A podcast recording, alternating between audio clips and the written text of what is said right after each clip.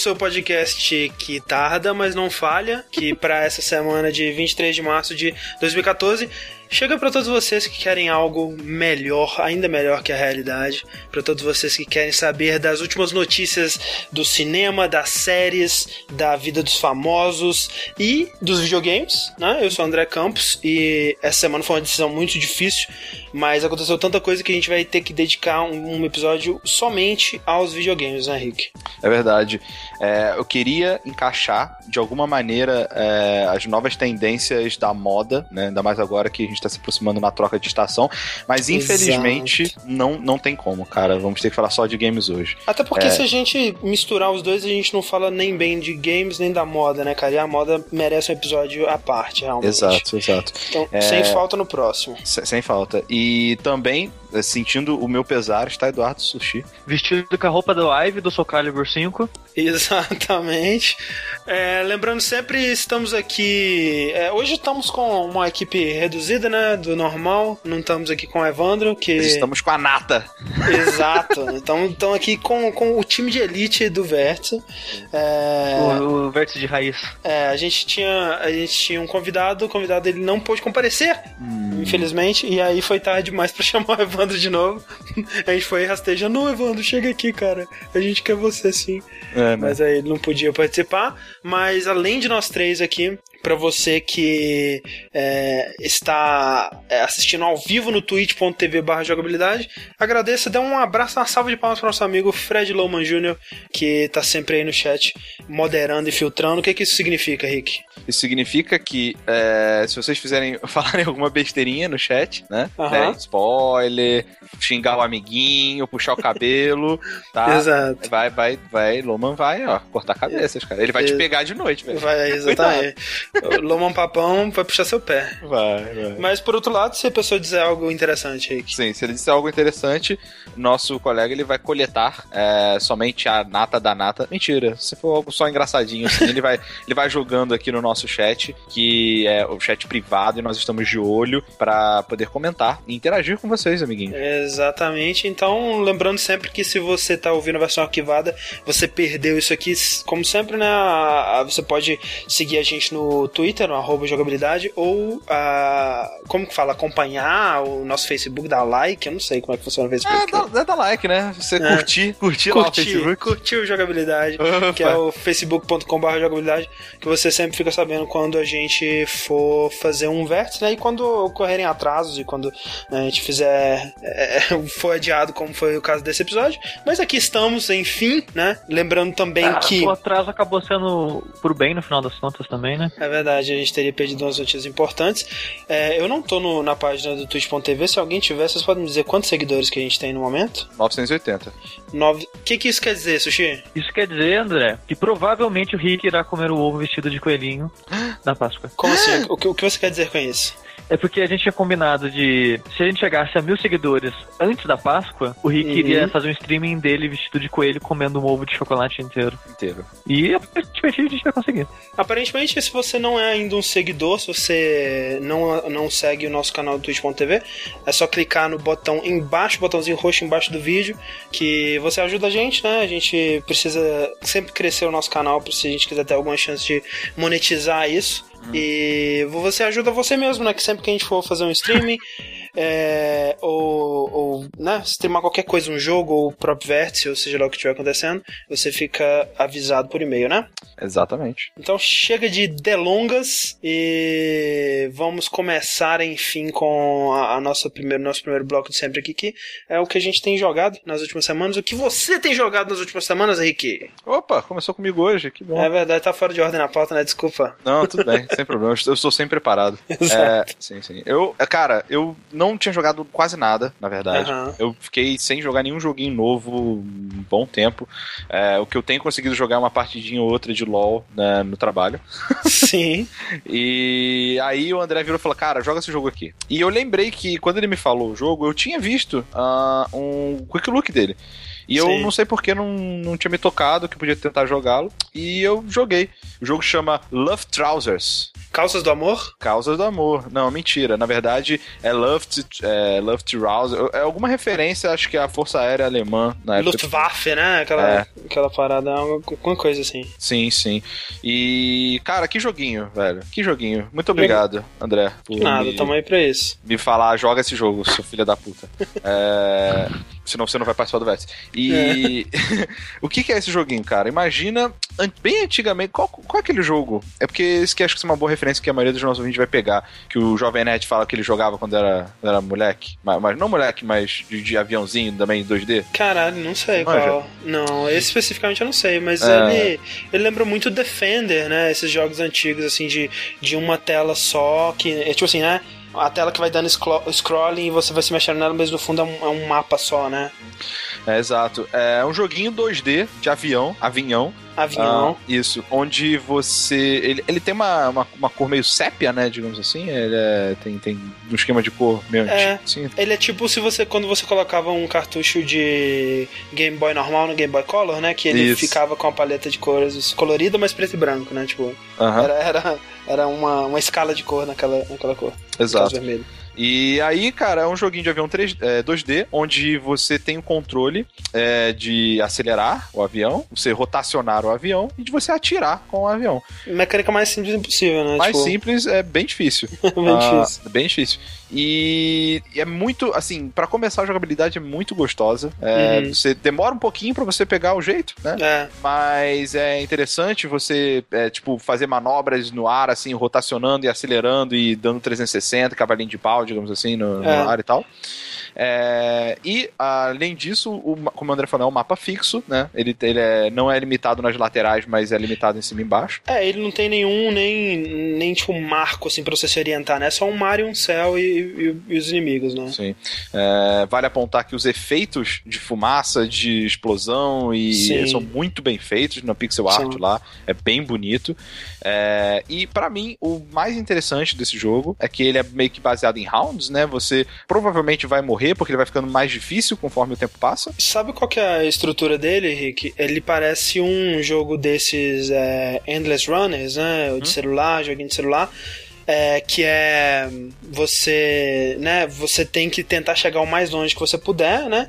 E aí quando você termina, você vai destravando algumas coisas, mas a estrutura dele ele, a maioria desses endless runners, né, eles são, eles são construídos com a estrutura de ser monetizado, né? Então chega uma hora que é, para você conseguir progredir, né, liberar a próxima coisa, você- o, o jogo vai sempre estar te tentando com a moedinha especial, né, que você vai ter que pagar por ela e tudo mais. E a estrutura do Lufthouses, ela é todo pensado para ser um jogo completo em si só, né? Então ele é, você tá sempre num ritmo de, de progressão muito gostoso, né, que nunca nunca para. Isso, e que acaba dando uma variada, porque os inimigos mais difíceis, assim, depois de um tempo, eles, eles não são sempre o mesmo, né? Ele dá uma Uhum. variada.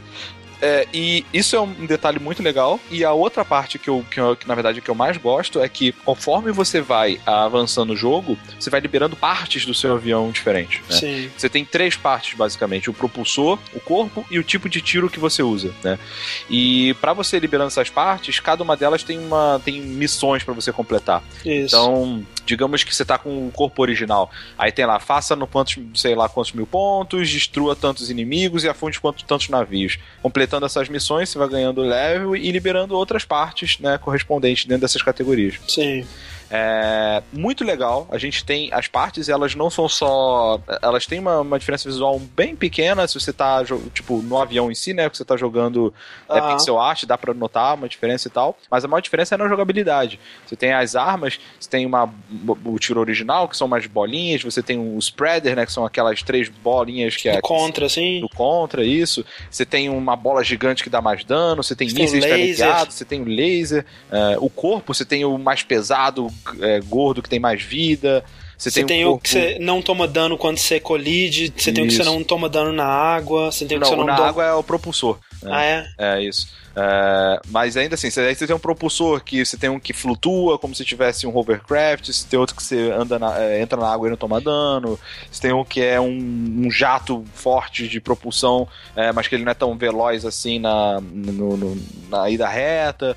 Então, assim, você tem várias combinações que você pode fazer, já que essas três partes são modulares, digamos assim. Uhum. E para cada combinação, isso é uma outra, um detalhe que eu gosto É muito. muito legal, é. O jogo ele dá um nomezinho pro seu avião. É né? verdade. Então, tipo, os caras eles pe- pro- previamente fizeram todas as combinações possíveis e deram um nome pra cada uma. E são muitas, né, cara? São a quantidade muitas. de nomes eu queria saber, tipo, quanto, quantos nomes tem, né, diferentes pra Sim. nada. É, é só, é só- na verdade, é- é- acho que é fácil de fazer, é só você ver quantas partes É, tem. de né, três, né, combinações possíveis em três. né. Em três slots. Mas é, é muito da hora. E. Pra. André, você jogou, né? Sushi jogou Joguei. também? Joguei.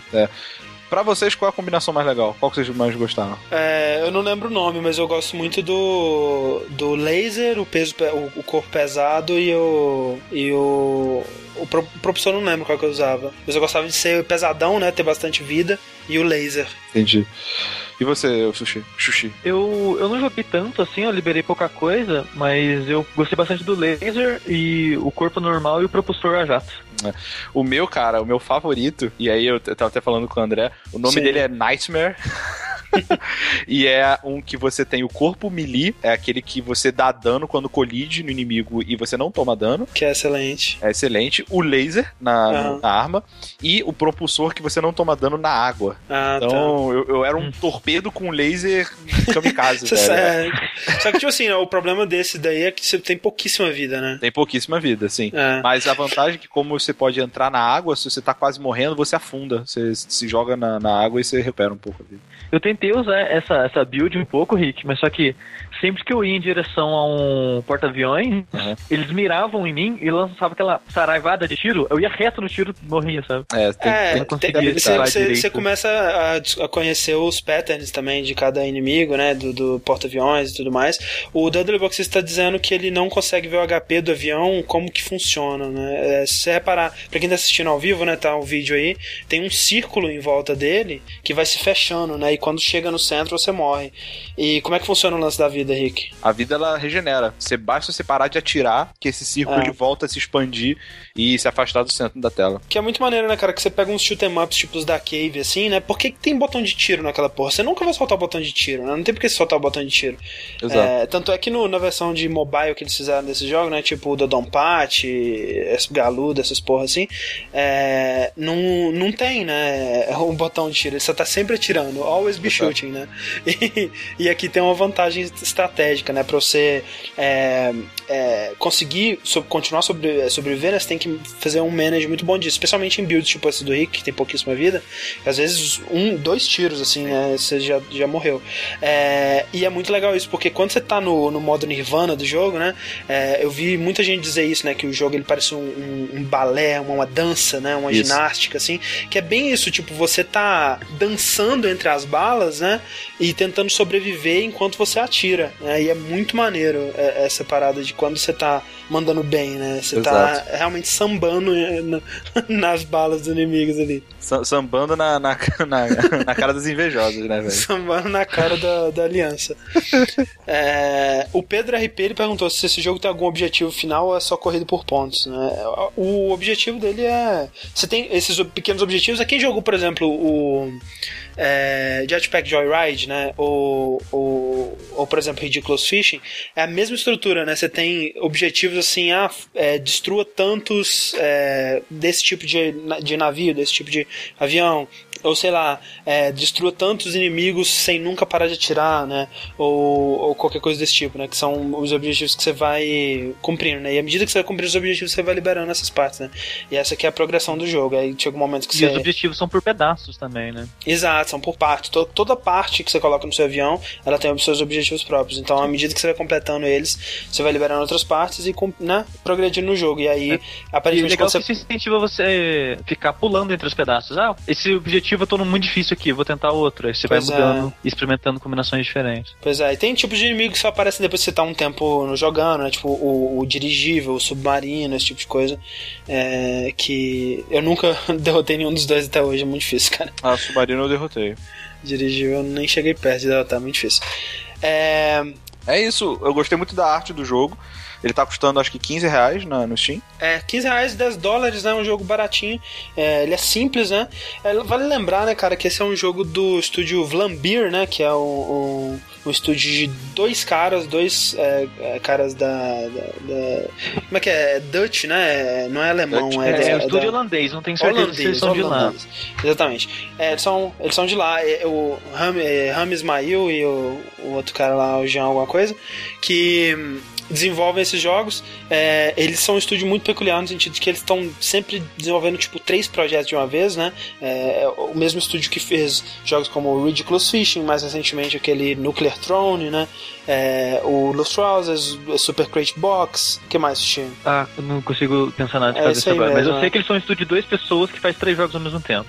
É, tanto, que, tanto é que o, o próprio Luftrausers ele ficou três anos de desenvolvimento, né? E você olha pra simplicidade do jogo, você não consegue imaginar. Mas é com certeza, tipo assim, ah, a gente fez um Foi pouquinho fazendo. aqui, foi fazendo, vai, passa pro próximo jogo que a gente tá mais animado e vamos, vamos conseguindo, né? é, progredir aos pouquinhos com cada um e, Mas e vai o- indo nisso. Esse estúdio ele tem um histórico ruim, mas que acabou sendo uma coisa interessante, André, É. que ele, ele sofreu muito cópia, né? Os jogos deles foram muitas Sim, vezes copiados. aham. E mas isso gerou uma prática muito legal deles, porque pra provar que eles estavam fazendo aquele jogo antes e tudo mais, blá blá blá, eles começavam a streamar o processo de criação dos jogos. Isso. Aí eles streamaram a criação do Luftrauser e do Nucleatron. É, o uma prática muito legal, cara. É, o Luftrausers ele foi clonado. Ele, tipo assim, ele saiu o quê? Semana passada, uma parada assim, ou semana retrasada, não sei.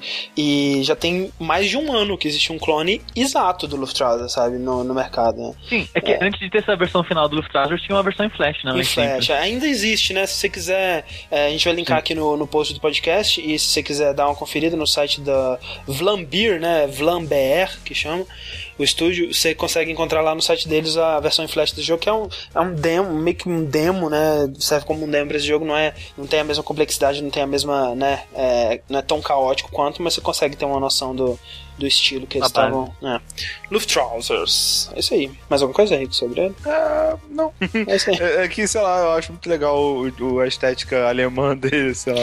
Você viu, cara, eu vi muita gente, muita gente não, eu vi alguns posts assim em fóruns e notícias é, falando sobre isso, né? Que tipo, caraca, que estranho ter um jogo que tá celebrando a estética alemã, né? Aí você joga com os alemãos, os nazistas no caso, né?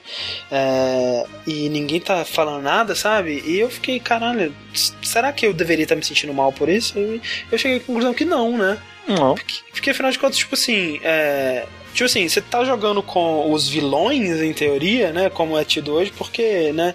é, af- afinal de contas, genocídio, né? É um pouco pior do que. do que Cara, muitos é- horrores de guerra. Eu, eu não acho que a gente nem tem que entrar nesse mérito, mas, tipo, cara, o uniforme. Mas- nazista mas é isso que eu tô dizendo. Caralho. Sim, mas é. o que eu tô dizendo é o seguinte, tipo, é, é, se for pra olhar isso, né, deveria ser tão horrível você encarnar qualquer nação em guerra. Ninguém é, é, é bonzinho na guerra, né, cara? Então, tipo assim, se você tá falando, nossa, que coisa horrível, você tá jogando com o, o, o eixo, né, e, e você tá lá no Call of Duty, né, você é um hipócrita. Então, é. é... Enfim, enfim, Luftrausers. Luftrausers. Quem é... Deixa eu ver aqui. Ó, só pra comentar aqui, o, o Loma mandou pra gente. Paulo César 91 falou que o Luft é ar em alemão. E o Luftwaffe é armas do ar. Olha aí. Então Luftwaffe. deve ser é, calças do ar. Não, Hauser é o nome que eles dão pro, na, pros aviões, né? Que tipo, é tudo. é, quando, quando você começa, né? Quando você começa o, o jogo, ele te dá um tutorial e aí ele fala: é, aperte pra cima para house, né? Press up to house. Tipo, é o, o, o- acho que é o nome do avião. Enfim. É, o que você. Vamos ver se o sushi consegue ficar no ar tempo suficiente para dizer que jogo de guerra horrível e, e malicioso você tem jogado. Eu, então, É. eu tenho jogado um jogo chamado Vida, mentira. É. Eu tenho jogado mais uma vez um jogo muito estranho Olha chamado aí. Dominique Pamplemousse. Eu só queria dizer que assim, vocês acham que os jogos que o Sushi trazem por esse podcast são estranhos? Ele se superou. Ele. ele- Sério, assim, esse provavelmente, Sushi, é o jogo mais feio que eu já vi na minha vida. Caralho, velho. Agora eu vou até procurar no, Ele- no- ele é um- no Google Images aqui. Jogo bem feio, André. Mas, mas você. Ok. Mas ele tem seu Ele- charme. É, o charme dele é exatamente isso, dele ser meio um pouco feio, sabe? Sim, sim. Porque ele, ele me chamou a atenção quando ele eu vi no Steam. Eu falei, cara, esse jogo parece interessante. Um porque ele custa 8 reais e outro porque ele parece estranho. Aham. Aí já chamou a atenção. Aí ele concorreu a vários prêmios na, na IGF. Sim, que é o Independent Games Festival. Ah. Ele concorreu ao grande prêmio ao novo narrativo e áudio. Falei, Exato. ok, tá aí minha desculpa pra, pra jogar esse jogo. E. Cara, eu ainda não entendi por que, que ele concorreu a tudo isso. Porque ele é um jogo de point and click feito em massinha, entre aspas, sabe? Tipo, ele usa Sim. uma massinha tipo Donkey Kong, assim, sabe? Como se fosse fotos do boneco de massinha e sprites. É, dele. stop motion, né? Sim. E ele foi feito por uma menina, a Deirdre Kai, Kiai, Aham. e ela fez o jogo, ela fez a música do jogo e fez a dublagem de todos os personagens. E assim, isso seria muito, muito impressionante. Quer dizer, é muito impressionante, né? Qualquer pessoa que consegue fazer um jogo e realizar a sua visão e etc. e fazer eh, essa porra toda é muito impressionante. Mas é, dá pra você sacar que é uma pessoa só, né? Fazendo tudo. Sim, porque Não é, não é que nem é, tipo. é o- engraçado. não é que nem tipo o Dust, né? O Elysian Tale, que é impressionante pra caralho. Meu Deus, como foi que fez tudo? Ou Cave Story. Ou o Cave Story, que é um absurdo. Sim. Nesse você fala. É uma pessoa que fez, aí você, ah, faz sentido então. Eu, eu só queria dizer que eu já tive pesadelos com isso. Eu- esse, tipo, é sério, esses bonecos eu já vi no meu, em algum pesadelo no meu, cara. Ai, o chat falando que é o jogo do Gloob Gloob do Pingo Pinguim. cara Pessoal perguntando o- se- Olha só, não fala mal do Pingo, velho. O Pingo é muito melhor do que isso aí. Muito, muito melhor. Não, não, não mete Pingo, eu essa. gostava de Pingo quando eu era pequeno, gente. Sim. O Aham. pingo, o pingo é um pinguim, cara, que em vez de fazer, sei lá qual barulho de pinguim que ele faz, ele faz. Nac, nac. Ele não. Sim. Cara, Faz é uma tipo um som de buzina também, que o bico dele virava tipo uns. Sim, Sim. é muito foda, velho. Quem Irado. fez esse jogo a TVE? Não, foi a Futura. A Futura fez muito. Mas esse jogo, ele é um point and click musical, por assim dizer. É. É, é, metade, um pouco mais da metade das falas do jogo são cantadas, e como eu disse, são todos pela mesma pessoa. Tipo, eu não acho que ela canta bem, Não. mas eu, eu já tiro o chapéu porque ela, por ela conseguir cantar fazendo tantas vozes diferentes. Sim, sim. Ela... É um mérito que que eu dou pra ela. Pois é, ela, ela pelo menos tem a confiança, né, pra cantar em todas essas vozes. Realmente, ela canta muito mal. E assim, é, é aquela parada, quando você ouve assim, ah, um point and click, um adventure musical, né? Mas, cara, as musiquinhas são muito ruinzinhas, né, velho? Tipo, não são. é- é- eu tava lendo um, um, um review sobre esse jogo, né? Tava vendo, caraca, será que ma- as pessoas acharam esse jogo bom e tudo mais? E eu comecei a, a, a ler vários reviews sobre ele, né? E eu li uma frase que descreveu muito bem o jogo, que é assim. É uma comédia sem piadas e um drama sem personagens. Eu acho que define bem, assim. É, é, define, tipo, é uma caixa vazia o jogo, é isso. Então, é, você tá tipo, falando. Mas- basicamente. Falando em caixa vazia, os cenários são caixas de papelão. tipo, você até vê assim que ela, tipo, ela arranca aquela camada fina entre aquela parte ondulada do papelão, sabe? Ela arranca aquela camada prim- é, primária, assim, do papelão, aí você vê aquela parte ondulada na parede, assim, sabe? Sim, Como se sim. fosse a parede da- do hotel descascando, coisa do tipo. E, e, e ela também faz piada com o lance da dublagem. Ela fazer a voz do personagem principal, que é o Dominic, que é um cara. Aí todo mundo Aham. fica dúvida, se é homem ou se é mulher, sabe? Ele, ele se interessa Aham. e não sei o que lá, sabe? Fica sempre estressado quando, quando alguém faz esse tipo de pergunta.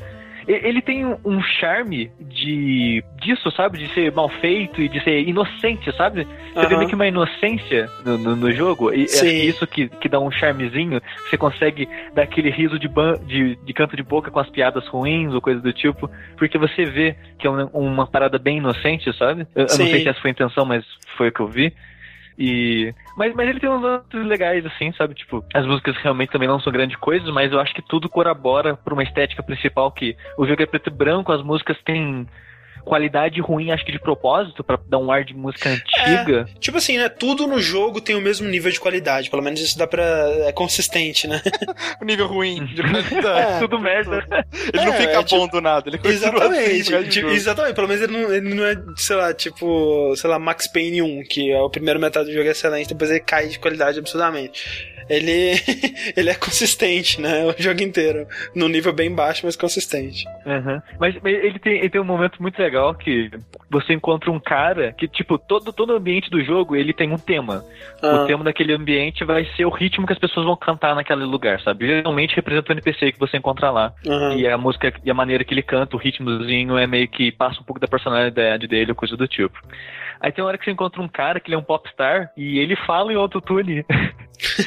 e a música começa a tocar uma música meio popzinha, sabe? Meio moderninha, assim. Eu achei um lance bem engraçadinho, sabe? Uma, uma boa sacadinha, assim, do jogo. Entendi. É, o Dudley, o boxista, tá perguntando se foi pelo Greenlight. Não, ele não foi. Ele, ele é, um, é uma parada bizarra, né? No final do jogo mostra que ele foi feito pelo Indiegogo, financiado pelo Indiegogo. Uhum. E, e é até legal que o crédito final é cantado pela menina e ela canta falando o nome de todo mundo que bancou o jogo. Ah, que foda. Ela canta bem? E, não, ela não canta bem. Não, não, não canta bem. É, mas ela fala o nome de todo mundo lá e tudo mais. E... Então esse jogo foi financiado pelo Indiegogo, mas ele foi lançado no começo do ano passado pra iOS. E é, eu vi isso. ele faz parte dessa leva de jogos que tá saindo pro Steam.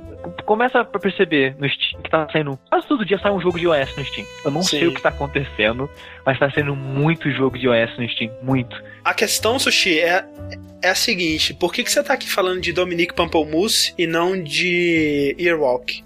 Eu, André, você vai ficar bravo, mas eu fiquei em dúvida qual dos dois eu comprar. Falei, pô, Dominique e Rolf do pariu, Que pariu. mas era mais tênis verde, Sushi, eu te era bem mais, era bem... Nossa, era mais você, você tem dúvida, isso é, é, bem mais mesmo. eu acho que esse foi mas... mais tênis verde. Não, o Earwalk é um que eu quero muito jogar e provavelmente vai ser o próximo que eu vou jogar. Maravilha. É, então, esperem aí, né? Vindo em breve um jogo não tão tênis verde, mas bem tênis verde também, Walk. Me vieram perguntar. e, aqui... e, dizem que é bom, pelo menos. É. Sim. Me vieram me perguntar e... aqui no Steam é, como que. Que jogo, qual o nome desse jogo? Como é que fala esse nome do jogo? Como é que. É, é Dominique, é. com Q-E no final, Pamplemousse. E aí tem um subtítulo, né? É. It's, uh, it's all over once the fat lady sings. Tudo acaba quando a mulher gorda canta, que é uma Caraca, brincadeira. A menina, a menina é gorda? Não sei, por quê? Sim. Que ela canta no final. Não, mas o lance é aquela, aquela é aquela piada, é uma referência àquele. Ópera, aquela, né? É aquela referência a, tipo, ah, é, não acaba enquanto a mulher gorda canta, que é uma. Sim, na, na ópera. Né, sobre a ópera. É. Que era do, do ópera do Pernalonga, que tinha tipo a Valkyria gorda no final cantando. mas eu acho que é porque ela canta no final. E quando ela canta, acaba o jogo. Caraca, Rick. É, mas, cara, se você curte jogo estranho como eu, eu sei que existe esses malucos, tipo Six, vai fundo, cara. Não, não como você, E tem dois finais, ó. Se você quer. Ele tem dois finais pra jogar duas vezes. É bonito. Olha aí, todas as escolhas que você tomou durante o jogo. Uma hora e meia só de jogo. Maravilha. Uma hora e meia só, sim. Dominique. Cacete, Dominique cara. Pamplemousse. Por favor, é, não me traga mais nenhum jogo assim. Né? pode, pode, trazer sim, esse gente. A gente tá aqui pra mas. Rick, sabe por, que, sabe por que eu tô falando desse jogo aqui?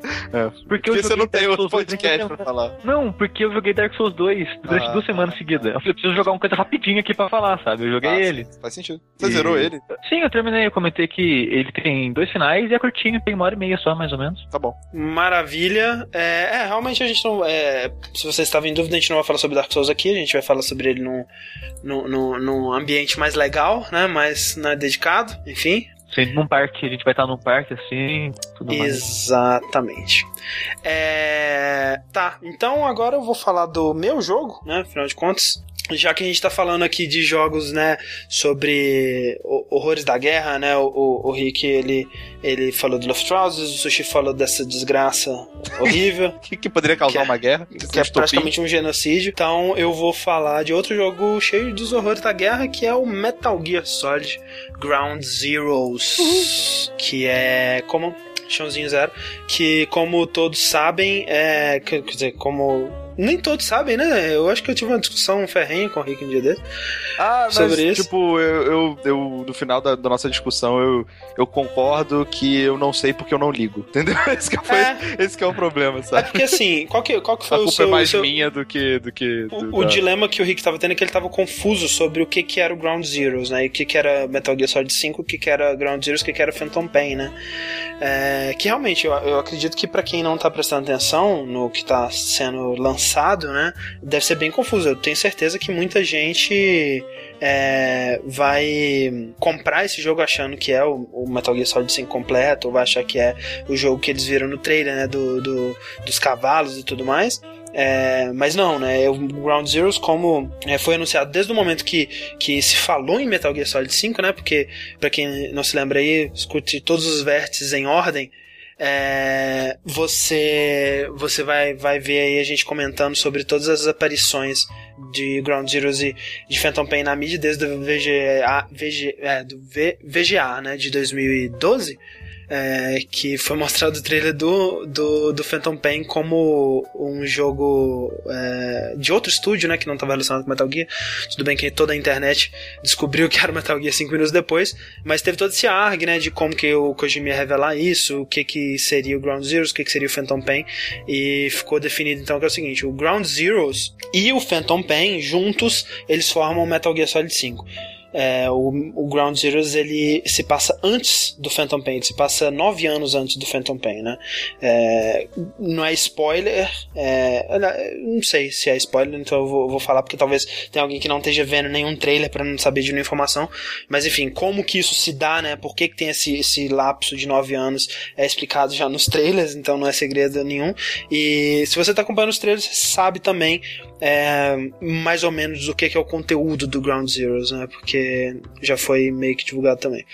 É, eu joguei a versão de PlayStation 3 dele, né? Ele é um jogo que saiu é, para to todos os quatro consoles principais aí, tirando consoles da Nintendo: é, PS3, 360, PS4, Xbox One. Obviamente as versões de PS4 e Xbox One são visualmente superiores, mas como eu infelizmente não tenho acesso a esses consoles, eu poderia ou ter esperado a versão de PC que ainda não tem data, ou jogar do PS3, que foi o que eu fiz. É, vale dizer que a Fox Engine ela é muito impressionante ainda, ainda assim na, na geração passada, né, na geração do PS3. É, mesmo sem todo, todas as vantagens de um PS4, ela, ela é visualmente muito foda. Né, os efeitos de, de clima e de, de iluminação e a animação dos personagens, né, a captura de movimentos está incrível. É, só, só consigo imaginar como é que, como é que seria isso no, no jogo final. É, na questão de, de, de, estrutura do jogo, né? Acho que foi muito divulgado isso já que ele é bem curtinho, né? A missão principal dele, que foi a única coisa que eu joguei por enquanto, ela pode durar em média de uma hora e meia, duas horas. E você e... streamou ela inteira já, né, Bruno? Streamei ela inteira, ela tá. Se você quiser procurar aí no nosso canal do twitch.tv barra jogabilidade, você pode Sim, ver jogando. Eu o link no, no. Exato. Depois. É, e eu gostei muito, cara. Eu, eu achei que é, Metal Gear ele sempre ele nunca foi um jogo com a joga, onde a jogabilidade é o, o foco. Oh yeah, nunca. É, mas ele está ele te, sempre lentamente evoluindo, né? Tipo, é estranho porque Metal Gear ele sempre, sempre, sempre mesmo, é, desde o Solid 1 é, e mesmo na época do MSX, acredito, ele sempre teve na vanguarda do, do visual, né, e da narrativa, é, tem, sempre fazendo coisas bem é, inovadoras, né, na parte gráfica e tal. Mas realmente na parte da jogabilidade jogabilidade dos controles ele sempre teve um pouco atrás, mas ele tá correndo atrás, né? O, o Metal Gear Solid 4 ele foi um salto gigantesco, né? Você vai jogar o, o, o como é que é? Peace Walker, ele também já é um salto muito grande em relação ao 4, né? E o Ground Zero você vê que, tipo assim, ele não é um, né, um, um, um third person shooter da Naughty Dog ou um Gears of War, ou seja lá o que for. Não sei qual que é o, o ápice aí do, do third person shooter hoje em dia, mas ele já é muito melhor, né? Ele é um, um excelente jogo de stealth. Inclusive, vale dizer que é, uma das grandes lances né, que estão sendo divulgados, uh, grandes novidades do Metal Gear Solid 5 que ele é um, um jogo de stealth open world, né, é, é sandbox. E não sei como isso não foi feito antes, cara, porque funciona muito bem, é, te dá uma liberdade, né? Seguindo aí por é, caminhos de, de outros jogos stealth, como é o caso de um Deus Ex ou de um, de um como é que chama aquele do, do corvo? É, é Dishonored, né? Ah, tá, Dishonored. é, que te dá uma situação, né, e te deixa abordar ela da maneira que for, né, que é mais ou menos o que acontece aqui, só que de uma maneira muito maior, né, porque ele te dá um campo, é, um campo militar gigantesco, assim, é, que você pode é, atravessar a pé, de carro, é, né, você pode pilotar, né, dirigir o carro, você pode é, pular no, no, no na, na no, na parte de trás do caminhão, na parte da carga, e ficar escondido. Você pode é, subir nas torres e observar o que está acontecendo, né? Com, ele tem uma mecânica parecida com a do, do Far Cry.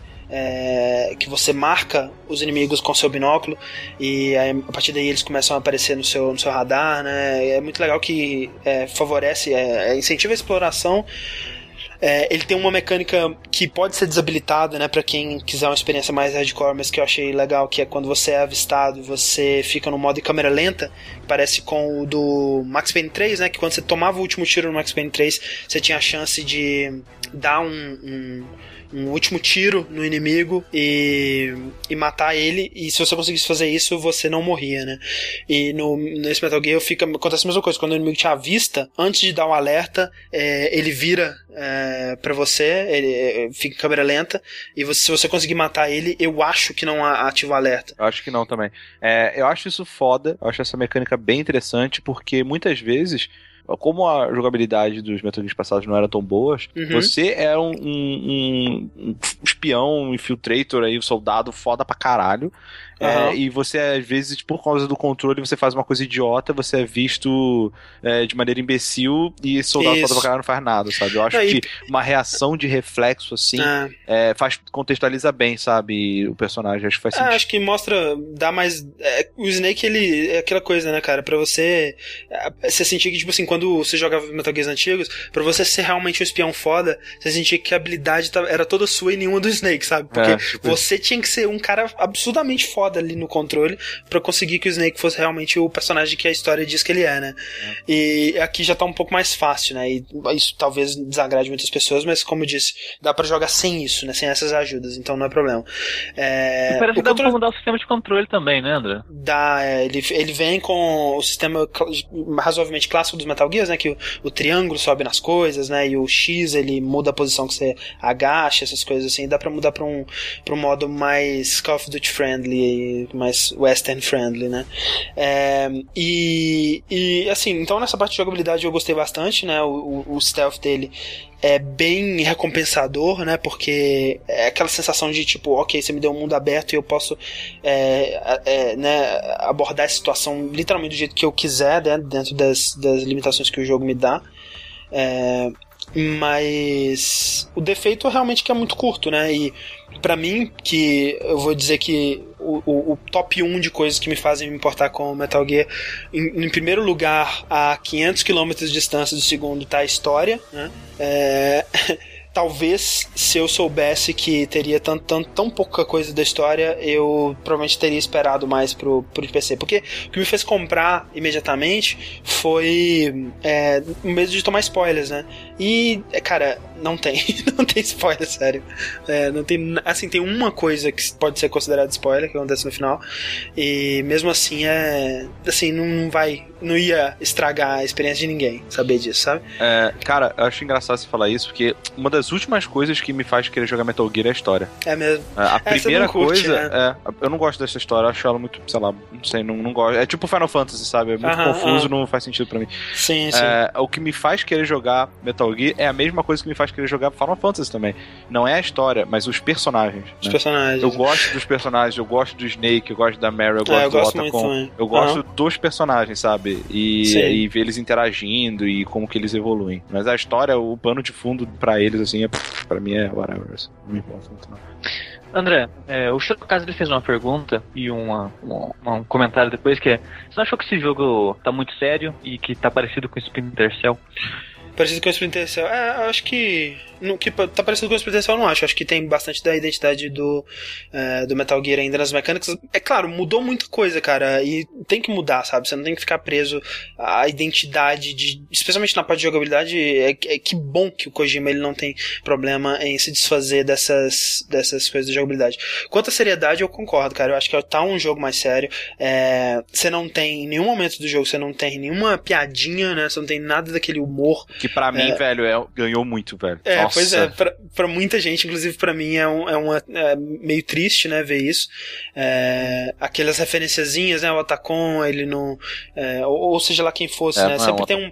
Você tem um personagem do, no Comic codec, é, que é um comic relief, né, o mesmo personagem que você encontra, ou mesmo o Snake fazendo as trapalhadas dele, né, é, sempre tem uma, alguma coisa assim. ou, ou um cara cagando no meio do É, jogo. não faz tipo uma- isso, é, sempre tem uma parada assim. um peito, piada de peito, né, cara? Tá, É, tá. sempre tem. E nesse não tem, sabe? Pra você ter ideia, o Kojima acho que ele já confirmou que nem no Ground Zeroes, nem no Phantom Pain vai ter a caixa de papelão, né? Ele Isso. tá A abandonando. caixa vai ter no Phantom Pain. Vai ter no Phantom Pain? É, então a, esper- a esperança é essa, que o Phantom Pain não- ele tenha... Parece que ela funcionar diferente, mas vai estar lá É. de alguma maneira. É, mas por exemplo, não tem o codec, né? Então você pode apertar o mesmo botão que você apertaria para acessar o codec, né? E você só ouve uma dica, uma versão bem resumida do que seria o codec ali na sua tela, né? Não vai pra. pra né, Aquela pro... tela gigante, duas caras Isso. conversando. né? É, a esperança, assim, eu, eu assim, se o codec em si eu não sentiria tanta falta, né? Até porque no, no próprio Metal Gear Solid 4 ele ficou meio que. Né, tipo, ah, tem um codec aqui porque a gente precisa de ter, né? Porque no. no a, a maioria das informações que antes eram dadas pelo codec, elas eram dadas pelo codec porque eles não tinham dinheiro pra fazer elas em cutscene, né? Então vamos abrir é, a cara dos dois personagens aqui e fazer eles conversarem. É que nem tipo no Metal Gear Solid 2, que isso é muito claro, que tipo, começa com a cutscene e aí os dois personagens eles percebem que eles têm que conversar muito, aí um fala pro outro, não, aqui tá, não tá seguro pra gente conversar, vamos para o codec. Mas tipo, eles estão na mesma sala, sabe? Mas só que pra não animar eles conversando, né, durante 10 minutos, eles colocam no, no codec. Então assim, essa parte não me não me né, incomodaria Mas muito, mas realmente. contrapartida, André, Ah, perde um pouco porque é- era, era um ponto fraco o codec, tipo, era um- eles usavam como uma gambiarra, mas aproveitavam essa gambiarra pra enriquecer mais o universo do jogo também, eu sim, sim. Mas isso eles estão fazendo, Sushi. E essas coisas assim, ah, o, o- você aperta o botão do codec e o, o cara que tá falando com você, né, o, o, o Miller, o Cass, ele fala sobre os personagens, ele fala sobre o que você tem que fazer, por que, que você tem que fazer, onde você tá, por que, que você tá. Esse tipo de coisa acontece, sabe? Só, só não é na tela do codec. E isso, por, por mim, ok. Mas É, é- se. é o Miller que fala com você? Sim, o, aquele cara, não sei, você já deve- não sei se Um. você viu nos trailers, né? Não, se você sabe Metal Gear Solid 1, Sim. não tem o, Sim. o, o cara que ele, do helicóptero? Sim, que não, que não é o Miller, Sim. você sabe, né? Ele era, não, Não eu é o- sei que não é o Miller, mas ele dizia que era o Miller. Pois é, esse é o Miller de verdade. Sim, sim, ok. É que ele apareceu no, no Peace Walker, ele tá. É o amiguinho do, do Big Boss desde É que eu tava então. tentando evitar dar spoiler do Metal Gear Solid 1, tá ligado? Tudo bem que a gente não deu spoiler ainda, só disse que não é ele, mas tudo bem. É, Ah, é verdade, droga. mas realmente, que se se perdesse o humor, eu vou sentir falta, porque se for um jogo 100% serião e tudo mais, isso vai de- perder um pouco do charme do Metal Gear, na minha opinião, né? Eu, eu concordo com vocês, mas pra mim, eu prefiro, na verdade. Mas eu, É. eu, eu entendo, eu entendo É. quem. Tipo, é uma série que ganhou os fãs que tem pelas cojimadas, pelas coisas Pe- que. Exato. Sabe? Então, assim, eu entendo a revolta, eu entendo a galera pedindo, mas, tipo, foda-se, eu prefiro assim, cara. É, é, Sorry. que, tipo, o jogo ele, ele surgiu e cresceu num nicho, Aham. e agora ele meio que tá tentando sair Legal, dele, e é, as pessoas do nicho começam a achar ruim, Com sabe? certeza. E eu, e, assim, pes- pessoalmente eu prefiro assim, mas é, dando a opinião mais vasta, eu acho que eles estão errando fazendo isso, sabe? Sim. Eu é. acho que eles deveriam continuar agradando o nicho deles, que é a galera que defende, é a galera que, que é advogados da marca, né? Que a gente já falou, então. Pois é, porque o lance, né, Rick, o que, que você tava comentando comigo sobre o trailer naquele, naquele dia? Qual... Ah, era sobre o que o, que o, tre- o assunto do, do game é tão, é tão pesado que acho que não tem espaço pra isso, é isso? Eu não lembro. Não, o que você tava, que você tava falando que, tipo, né, que você não tava. Você achava que era um erro eles estarem é, fazendo o que eles estão fazendo, né, dessa divisão e o jeito que eles estão marketeando o jogo, Ah, é. meio que focando só no- nos Sim. fãs, né? Pois é, porque o jeito que foi é, realmente o jogo foi vendido, tipo, primeiro foi anunciado um jogo, que aí depois descobriu que era prequel, aí não era prequel, aí mudou o nome, aí veio é, um game falso que depois virou verdadeiro, e aí era duas partes de um, sabe? Tipo, muito confuso, é, Uhum. e que de uma perspectiva de marketing, assim, mais geral, se você estiver pensando no, no maior quantidade de pessoas possível para jogar seu jogo, é ruim. Porque você Uhum. não tá definindo uma marca, você não tá definindo um nome logo cedo, você não tá ligando a ordem, não tá botando números e tal. E confunde, né? Pode confundir um pouco. Aham. Mas aí o, o argumento que o André me passou, a gente estava discutindo no, no dia, era que isso é o que atrai a galera que gosta de Metal Gear. E eu tenho que dar Sim, o braço a o torcer. ARG, né? cara. É. O, o mistério, né? Cara, se eu for ver a quantidade de canais que existem só pra discutir trailers de Metal Gear, né? Falar das teorias, a quantidade de teoria que tem baseado nos trailers, cara. Eu quero ver o, que vai ter de teoria baseado agora que saiu o Ground Zero, sabe? O pessoal fica Exato. maluco, né? É, tem muita gente que gosta de teorizar sobre isso e o Kojima ele tá dando muito espaço pra isso, ele sabe, né, o poder que isso tem. E outra coisa que eu te falei, que eu acho que é, é muito certo, que tipo, cara, se. É, o, o Ground Zero do Metal Gear é, 5, ele não tá sendo feito pra alguém que tá tentando chegar em Metal Gear agora. É, o cara que já tá aqui, velho. É, tipo assim, se você tá chegando no Metal Gear agora, boa sorte, seja bem-vindo, se vire, né, É, se tentando foda. entender. Porque, tipo assim, mesmo o Ground Zeroes, cara, ele, tipo assim, pra você, ele, o Kojima, ele, o, o, o, né, o jogo, ele até vem com uma introdução, assim, ok, se você não, não sabe o que tá acontecendo, toma aqui 11 páginas explicando o, é, 11 páginas de texto explicando o que aconteceu no Peace Walker. Mas, tipo assim, não tem, né, não tem o contexto do que aconteceu no, no 3, não tem o que aconteceu no- é, nos outros jogos. Se bem que pra, pro, pro, importante? é, Pro Ground Zeroes é, não é importante o- o- os outros jogos, tirando o 3 e o Peace Walker, né? Aham. Mas. Mas, mas é isso que eu tô falando. Eu acho que a estratégia é realmente essa. Eles têm que focar né, nos fãs, né? E deixar Aham. os fãs venderem o jogo por eles, digamos assim. né? Tipo que, é, que é o que tem, que tem dado certo, na verdade, né? E, isso é algo Muitas pessoas acho... chegam no Metal Gear pensando, cara, o que, que é essa burburinho aí que vocês estão falando? Ah, Tipo, tipo como você chega no Doctor Who, sabe? Tipo, sim. se Ah, não fossem o- os fãs gritando na sua cara e enchendo seu saco, você Uhum. não, não ia saber. Né? Ah, e o, o lance do que pra mim foi isso, sabe? Porque, tipo, eu sempre via a história de Metal Gear de longe, achava parada mais fascinante do mundo e eu, cara, um dia eu queria entender isso, sabe? E aí eu fui atrás e eu fui jogando jogo por jogo até que hoje em dia eu entendo mais ou menos, né? É... Agora, é, é- é aquele lance, eu acho louvável isso, que eu acho muito melhor do que a alternativa, que se é como a BioWare fez, por exemplo, que é vender o Mass Effect 3 como se fosse o. Ah, não, tudo bem, você pode começar por esse e não vai fazer diferença, pode ser seu primeiro jogo, e porra nenhuma, não pode, né, cara? Tipo assim, você vai perder Muito. tudo, né? Sim. É. Ainda mais vai Se perder você o melhor começar jogo pelo da três. série, que é o É, basicamente. É, então, eu acho louvável que a Konami não esteja tentando vender isso como. Ah, não, pode. Venham todos, vai ser tranquilo. Não, não vai ser tranquilo. Isso vai ser tacado numa história que já está em progresso há décadas, né? Então, referências que estão lá há décadas também. André, acho que já tá falando de, de Metal Gear Ground Zeroes. O que, que você acha de falar da, da polêmica da divisão e DLC antes do jogo e blá blá Ah, blá, blá. É aquela coisa, é, é DLC antes do jogo? É, tipo, é, tipo assim, é o, o- a estrutura que foi feita aqui com o, o, Ground Zeroes e o Phantom Pain, ela é resultado da realidade dos videogames que a gente vive, dos videogames AAA que a gente, que a gente tem hoje. Seria bom se não fosse assim? Seria, mas, velho, já tem anos que é assim, e eu acho que se você ainda consegue se empolgar com videogames AAA, jogos né, de milhões e milhões de dólares de orçamento, como é o caso do Metal Gear 5, você já deveria estar acostumado com isso, né? O, o lance é que lança um jogo e, lança um DLC. O que o, o- o- a Konami fez aqui foi lançar um DLC antes do jogo, né? E pelo no mesmo no mesmo molde, né? No mesmo preço, mesmo geralmente mesma duração, né? Até que até que esse é, o pessoal fala que é um é um demo de luxo, mas é muito mais que um demo de luxo, né? Porque a missão principal tem é, uma hora e meia, duas horas, mas você consegue. Tem gente que já passou dezenas de horas, né? Pra conseguir fazer tudo que tem no, no jogo, né? Que tem coletáveis, tem várias missões extras, que cada uma é uma, uma missão diferente, num- apesar de ser no mesmo cenário, é numa condição climática e de, de, de, é, de hora do dia diferente, que dá uma, uma cara nova, né? Você tem missões secretas no, no Xbox, você joga com o Raiden, no, no, no PlayStation você joga com o, o Snake antigo, né? Do, do, do PlayStation 1. É, e coisas desse tipo, né? Tem, tem é, aparições especiais de, de chefes antigos da, da, da série, tem skins diferentes pra você desbloquear, tem muita coisa pra você fazer, sabe? Muita coisa mesmo, tem bastante conteúdo. Realmente a, a missão de história ela deixa a desejar em, em acontecimentos e em é, duração, mas é, em qualidade de jogo eu, eu gostei bastante. É, O que, que vocês acham disso? Vocês acham que a divisão ela, ela é ruim? É boa?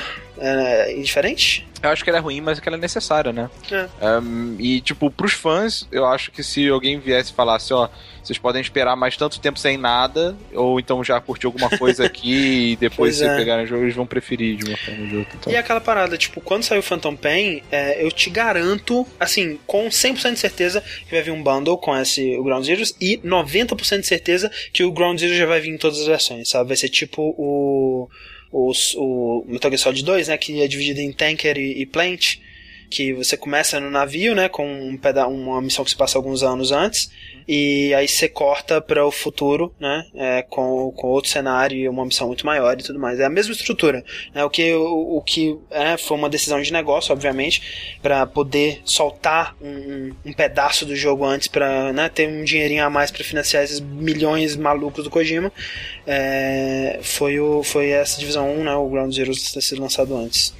É, Você acha que o Kojima tá exagerando de propósito pra, pra Konami mandar ele embora? Ou, ou não sei, cara. Eu acho que ele tá, ele tá se dedicando muito pra quem quer. Porque o Kojima, né, velho? Coitado. Ele tem tanta Ele vontade não de quer fazer fazer outra jogo coisa. mais, né, cara? Não quer, não quer fazer. É uma tristeza. É, Mas eu queria ver um filme do Kojima. Sim, eu queria ver um Sabe filme. o que você faz? Você joga o Metal Gear Solid 4. Acabou, velho. Você viu o filme dele. Como Porra. você é engraçado. É, mas, cara, eu, velho, eu, eu Metal Gear Solid 4, eu, eu, joguei, eu joguei, entre aspas, assim, cara.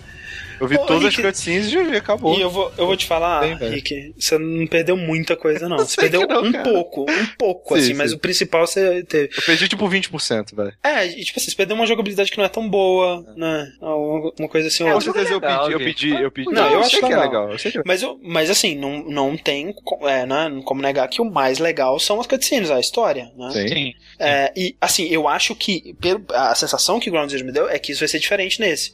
Né? Se eles conseguirem reproduzir a sensação de liberdade e de stealth e de espionagem que o Ground Zero conseguiu fazer nessas poucas horinhas durante o Phantom Pain inteiro, que é uma tarefa né, colossal, eu espero que eles estejam ah, prontos para isso, é, vai ser diferente, né? Vai ser um jogo, jogo mesmo, que vai ter uma história foda. Né? Mas vamos ver. É, o Bad Yusuke perguntou: e o Kiefer Sutherland? O que vocês acham do Kiefer Sutherland como Snake? Ok. Eu não Ok. sei, não ouvi muito dele. Ele, ele, ele é, tipo, não é o Snake, né? Ele é o Snake, então tudo bem. É, ele, fa ele fala pouco nesse, né? No, no Ground Zeroes. Mas, cara, é aquela parada. Tipo, eu, eu acho que é muito a questão de. Você gostava do, do David Hayter? Se você gostava, provavelmente vai ser um choque muito grande. Você vai demorar pra se acostumar e tudo mais. É porque eles botaram um dublador bom, né, velho? Pois é. como eu odiava o David Hayter, eu acho que o trabalho que ele faz é um trabalho de merda. Acho que nem, nem como, né, como nostalgia serve, até porque eu não tenho nostalgia pro Metal Gear. É, eu, cara, David Hayter pra mim é o Snake e fechou, sabe? Não, não tem mais o que dizer.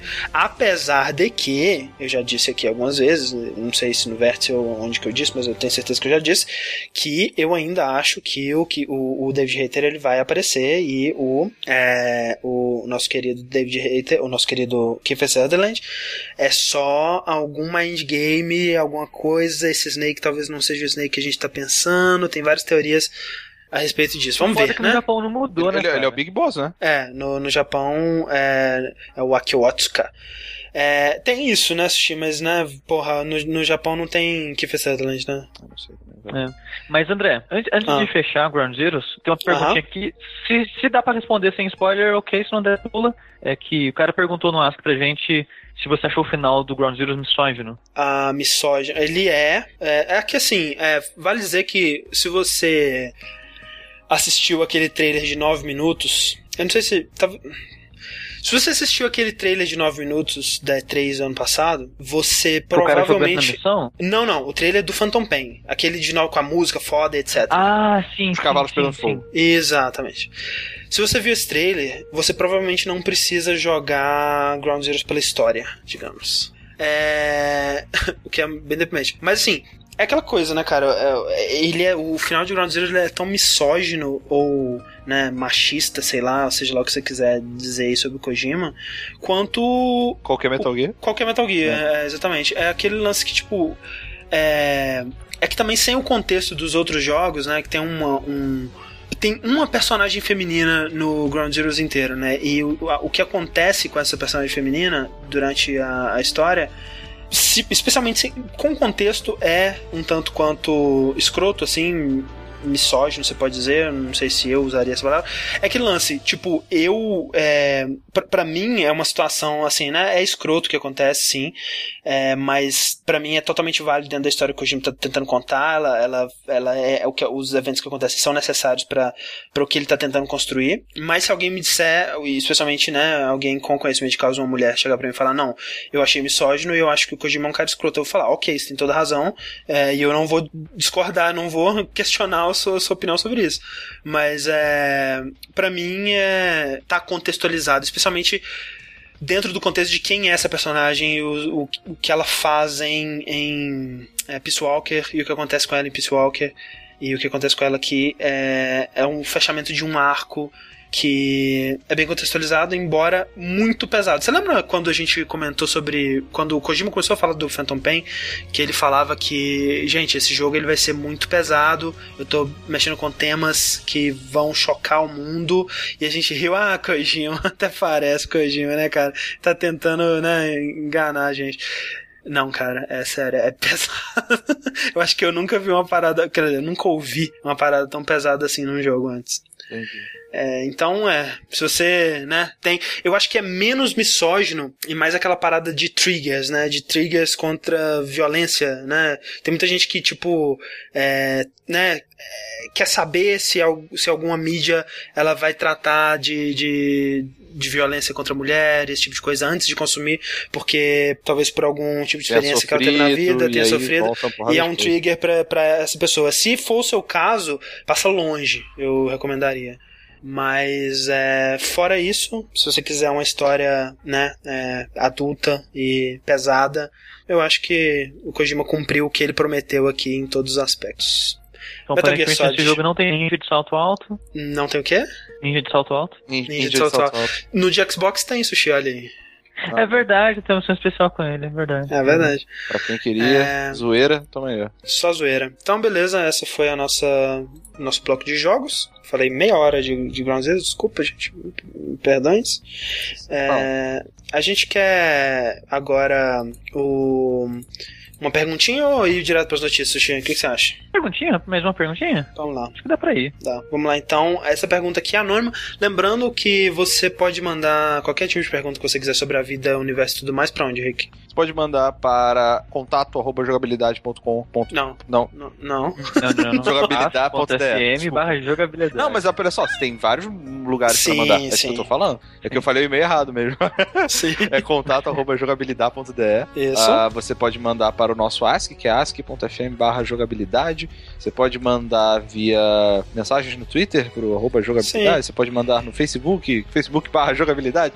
Você pode No, mandar... no- na, na mensagem do Twitter, provavelmente vai ser respondido na hora, né? Se Sim. você tiv- quiser ter o máximo de certeza possível que sua mensagem vai ser lida aqui, é pelo e-mail ou pelo ask.fm barra jogabilidade. Manda lá que certamente nós vamos ler. Se for legal, a gente guarda pra cá, né? Pode mandar por SMS, SMS pro André, que é 3290. Opa! É, Não, não, é 32, eu não. É... Rick, lê essa terceira aí. Qual o time de vocês no KOF? No Coffee, Eu não sei quem que mandou essa pergunta, não. É É porque é anônimo. anônima, né? Do... É anônimo. Não foi o Esk, o Esk mandou. Eu, te- eu tenho a impressão de que a gente já respondeu isso, Ah, mas a gente né? responde de novo. Ah. Não tem problema, É, eu não. não lembro se a gente respondeu isso não. Mas de qualquer forma. eu, eu sei que eu respondi isso naquele podcast de King of Fighters que a gente gravou Caralho, tempo velho. atrás. Esse podcast foi.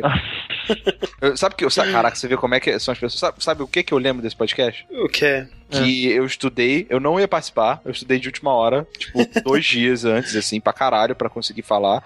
E depois da minha participação, é, algum ouvinte, tipo, falou muito mal de mim no- nos comentários. Caralho, cara, que triste É, é o que eu lembro desse podcast. cara. Sabe o que eu lembro desse podcast? Que, tipo, quando chegou na hora de falar a história do Final Fan- do King of Fighters 11, nin- tipo assim, to- eu- o quem tinha estudado, acho que era o Diego que tinha estudado, ele não tava conseguindo explicar o que acontecia. A gente foi na Wikipedia tentar ler na hora, pra tentar ver o que acontecia. Ninguém conseguia entender o que acontecia, cara. Tava escrito, a gente leu aquela parada umas cinco vezes, a gente não conseguia conceber os eventos de King of Fighters 11. Eu tô aqui, noção? né, cara, de barriga cheia reclamando da história de Metal Gear, né, cara? Puta Pois merda. é, velho. Pois é, cara. A história de King Errado. of Fighters Muito pior. não tem. É. É. Anyway, Mas aí ah, qual que é o seu trio, André? eu posso O chutar? meu trio. Posso? Peraí, só, só uma coisa antes aqui. O Vaquim disse: tiroteio, falando do, do- provavelmente do vídeo que a gente tava most- que a gente tá mostrando aí do. do Metal Gear, né? ele disse: tiroteio com a base inteira, entra num tanque e atira para todos os lados. Agente secreto stealth. O lance é exatamente esse, cara. Você tem a liberdade para você não ser, pra você ser o Rambo se você quiser. Se você vai ser agente stealth se você gostar de jogar como agente stealth, né? Metal Gear sempre foi assim mesmo. Enfim. Enfim, eu, eu, quero chutar o seu, André. Chuta. É o Kim, uhum. o Goro, o ah. Daimon, Daimon, Daimon, Talvez algum, há muito tempo atrás, mas não, hoje não. Hoje não? Não. Uh, e eu não lembro o terceiro. Era o Kyo? Não, nunca gostei do Kyo. O meu, meu, assim, se eu fosse fazer um trio perfeito hoje em dia, provavelmente seria o Kim, o Ramon, a versão dele do 2002, e provavelmente, provavelmente, o Kim de novo, mentira. O, um, sei lá, cara, um, um Yori, sei lá, não sei, alguma coisa assim. Sempre, a gente sempre tem, tipo, dois certezas e o terceiro, tipo, ah. caixa, né? O que, que eu jogo menos pior aqui. É, tipo isso. É. Qual que é o seu, Rick? O meu uh, é o Terry, o ah, Billy, bom. o Billy do. Billy não, desculpa, o Ralph do 97, provavelmente, uh -huh. assim. Uh, e o Kim o Kim ou o Kyo, na verdade. Tipo, varia. Porra, Kim, né, velho? Kim. É, é porque o. Depende, às vezes eu tô jogando melhor com um, às vezes eu tô jogando melhor com outro. Não sei. Não varia. Kyo dá é. sapateada na cara do inimigo, não dá. Não dá, isso é verdade. Mas uh, o, eu lembro que o, eu sempre gostei muito do Ralph, porque acho que ele tinha o Ultra, né? O especial, no caso, que tinha mais hits, assim. Sim. Ah, tá. Era muito da hora, é muito brutal, velho. aquele brutality, né? Que ele vai voando pra frente assim, encosta no cara e dá aquele combo. Não, é um que ele joga o cara no chão, monta em cima dele e dá tipo 60 socos na cara dele. Sabe? É muito, muito da hora. Muito bom, é muito bom. Sushi? E meu trio era a King, o Billy Kane, quando ele tá no jogo, né? Que, que parecem poucos, e a Mai, obviamente. Porra, você fala, você fala King, né? Como se a King aparecesse em vários jogos também. Ela aparece, aparece quase em todos, cara. Tá King, maluco? você tá maluco? Claro que não. Claro King, sim, cara. King of Fighters. Caralho, agora, hein? Vamos lá, fat check. No fat checks. Ih, me pega a internet tá zoada. Não. Peraí. Mas é... é, eu gosto muito deles e o André sabe o qual, como minha mãe espanca. Sim, pois é. Quando a gente fez, streaming de GGPO lá. Que o é... Sushi ganha do André? No nossa, a minha mãe sozinha no trem inteiro. Caralho, o Sushi me destrói. Né, Caralho, né, velho. Nossa, eu sou, eu sou tipo o pior né, dos três. Que merda. Nossa, eu, lembro que eu, eu lembro que eu tinha dificuldade de enfrentar o André, tá ligado? Eu sou tipo o Yadirob, então, do, do, do trio. que merda, velho. Ah. Excelente. Yajirobe, que sacanagem. Ai, meu Deus. Tá, não, não, não sei, não consigo ver aqui não. Então deixa. É, beleza, então vamos lá para as nossas notícias. Enfim, e eu quero saber. Esse, esse, essa é uma notícia de, de breaking news mesmo, hein? Espantalho, ele. Ele, ele postou estourou uma breaking news aí, estourou notícia falando que um, um site turco disse que o The Last of Us tá vindo pro PS4 e vai vir com o DLC do Left Behind. Só isso mesmo. tá. É... Então, Rick, vamos falar das notícias de verdade aqui, notícias pra valer Sim. nessa notícia, merda. Notícia true, né? Da... Uhum. que tá aí, né? É, semana, foi semana passada, né? Acho que foi. Você tava vendo um torneizinho, né? É, um torneizinho da Capcom, a Capcom Fighters. Foi, foi domingo, assim. lembra? Durante o streaming do. É verdade, do é verdade. É verdade. É. é. exato. E aí, quando acabou o stream, eu fui assistir. Então foi retrasada, semana retrasada, né? É. Não, passada mesmo. Sem ser esse domingo no, no anterior, né? Então... É, é, porque esse seria o vértice que não rolou, é isso aí. É. É, e aí tava rolando lá um torneizinho da Capcom, né? Que tava todo mundo assistindo, por quê? Porque não era, não era okay. Evo, né? Tipo, não. todo mundo assiste quando é Evo, né? Quando não é Evo, a galera assiste, três pessoas do, do, meu, do meu Twitter assistem. Tipo isso. É, então o pessoal tava assistindo por quê? Porque no final desse torneio seria revelado o último personagem, né? Que vai entrar no Ultra Street Fighter 4. Que, e assim, o né? Vale personagem dizer... que tava com a expectativa lá em cima. Exato. Tá, pois é, o lance é que, tipo, eles estão hypeando esse personagem, cara.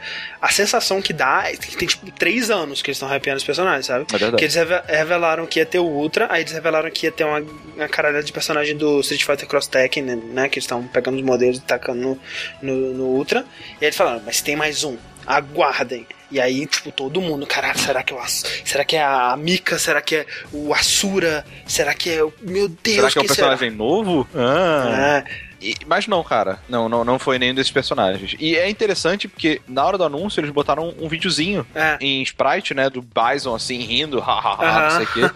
Aí veio a, a Mika, né? Que é a Rainbow Mika, sei lá. Ela, tipo, ah, vamos lutar, não sei o quê. Aí ele, não, não, você é um, é um inseto, sai daqui. Ele tirou ela, assim.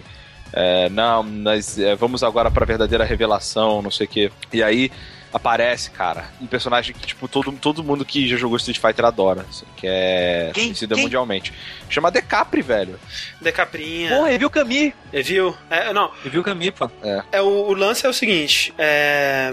Quem que é esse personagem, Henrique? Cara, eu primeiro eu não sabia, aí depois o, o- pessoas especialistas em Street Fighter e etc vieram no meu Twitter falar comigo, e aí eles falaram, cara, o Bison ele tem uma porrada de dolls, né, que são tipo clones robóticos, não sei se são clones ou se são os, bem, ah, whatever, são, são coisas feitas pra... Soldadinhos. É, em, em- em- em- a aparência dele, sabe, são tipo É, clones dele mesmo. lavagem cerebral, coisa do tipo. É, e- mas acho que tem uma coisa de clone também, cara. Eu não sei, não. É a Kami e a clone dele. Eu não sei se as outras são. Eu acho que são, velho. Acho que Ah, isso- to- todas são. assim. E, e elas são, tipo, soldados fodas dele, né? Então. Sim, aí ele tem tipo 12, cada uma com um mês do ano, e que no idioma do país de que ela vem, alguma coisa assim. É, exato. E aí tem a Decapri, que é a versão da Kami. Sim, basicamente que é o é- dezembro. Kami é o que é. ainda? A Kami, ela é especial, sabe? Ela é o clone perfeito do Bison, por isso que eu acho que só ela que é Ah, o clone, não tem entendeu? mês nenhum, então. Não, é. Por isso que tem a Juni Julie, então, do Alpha 3.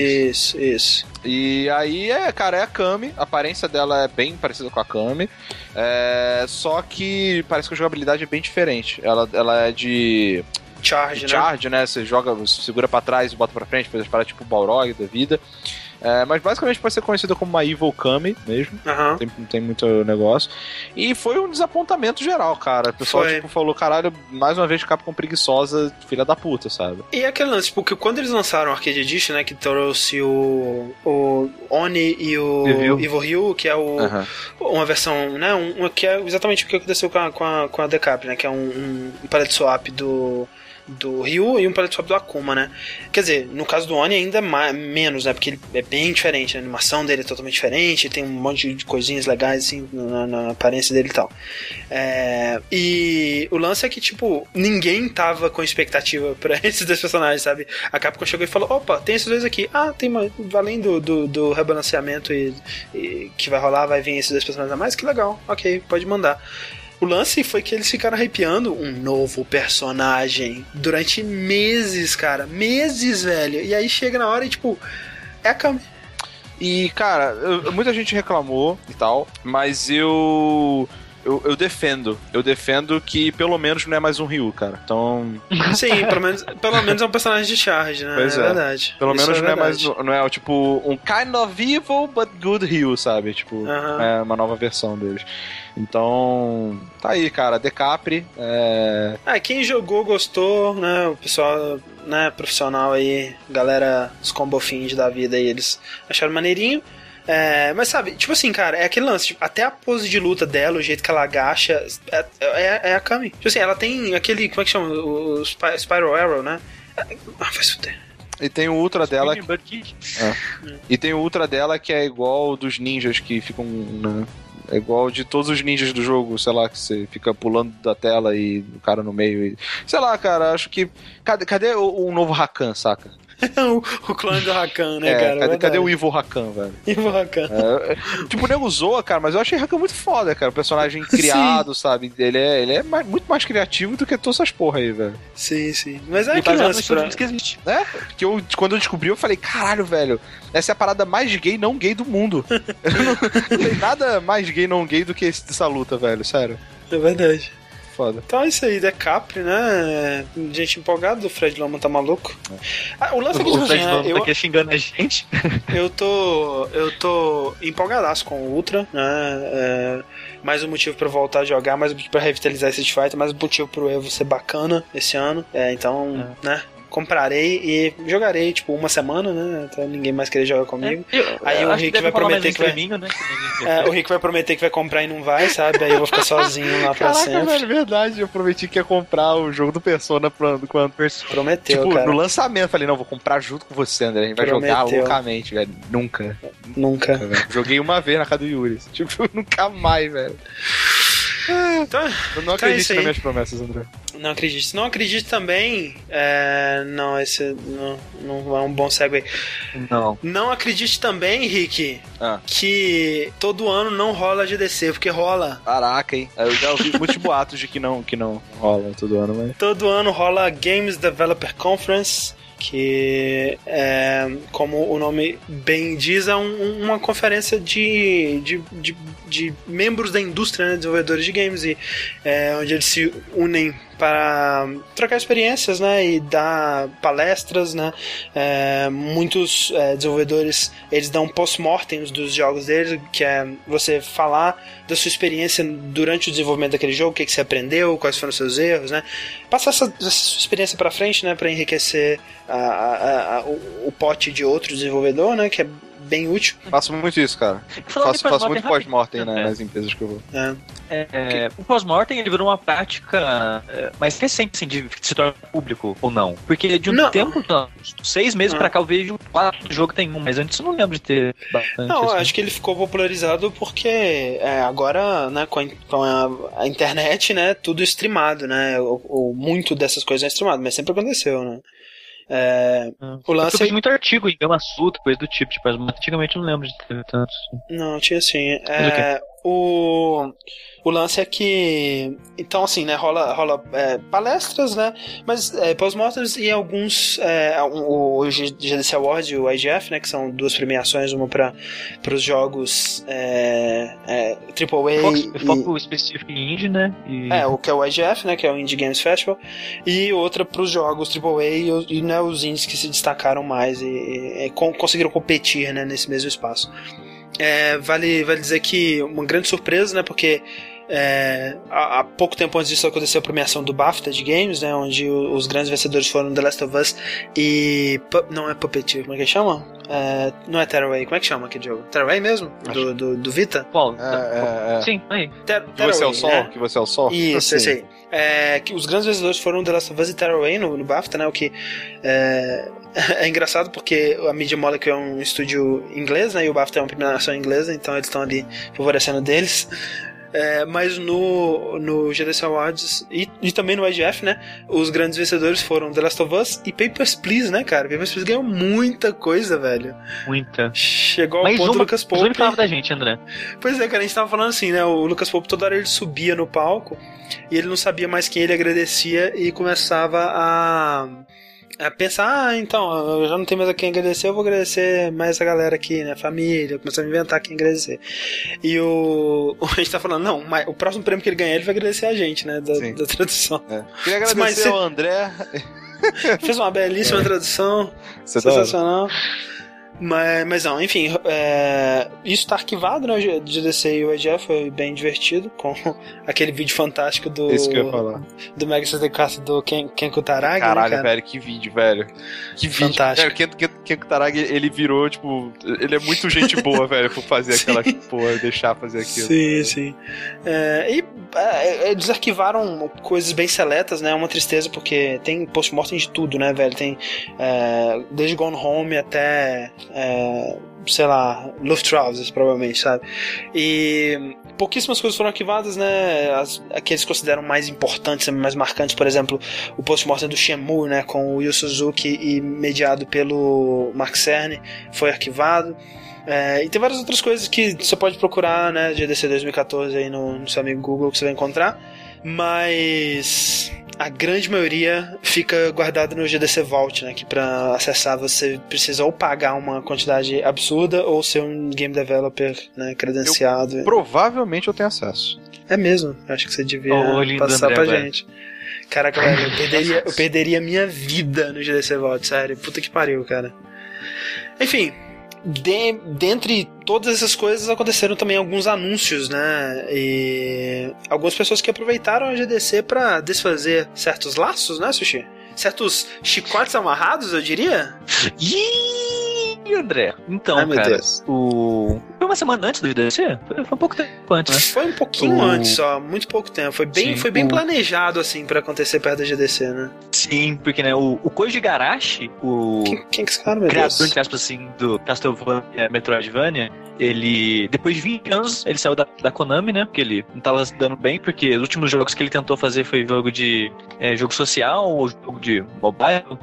E todos cancelados, porque a Konami achou que não estava mandando bem no, nesse tipo de jogo. É. E ele estava ficando frustrado de trabalhar com isso, porque é uma coisa que ele não gosta, não sabe fazer direito, e tava afim de seu próprio rumo e acabou saindo da Konami e vai tentar abrir o próprio estúdio.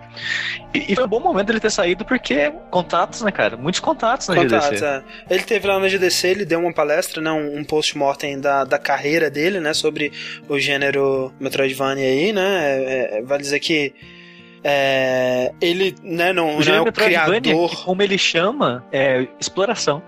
Gênero exploração, aqui em, em japonês é exploração, né?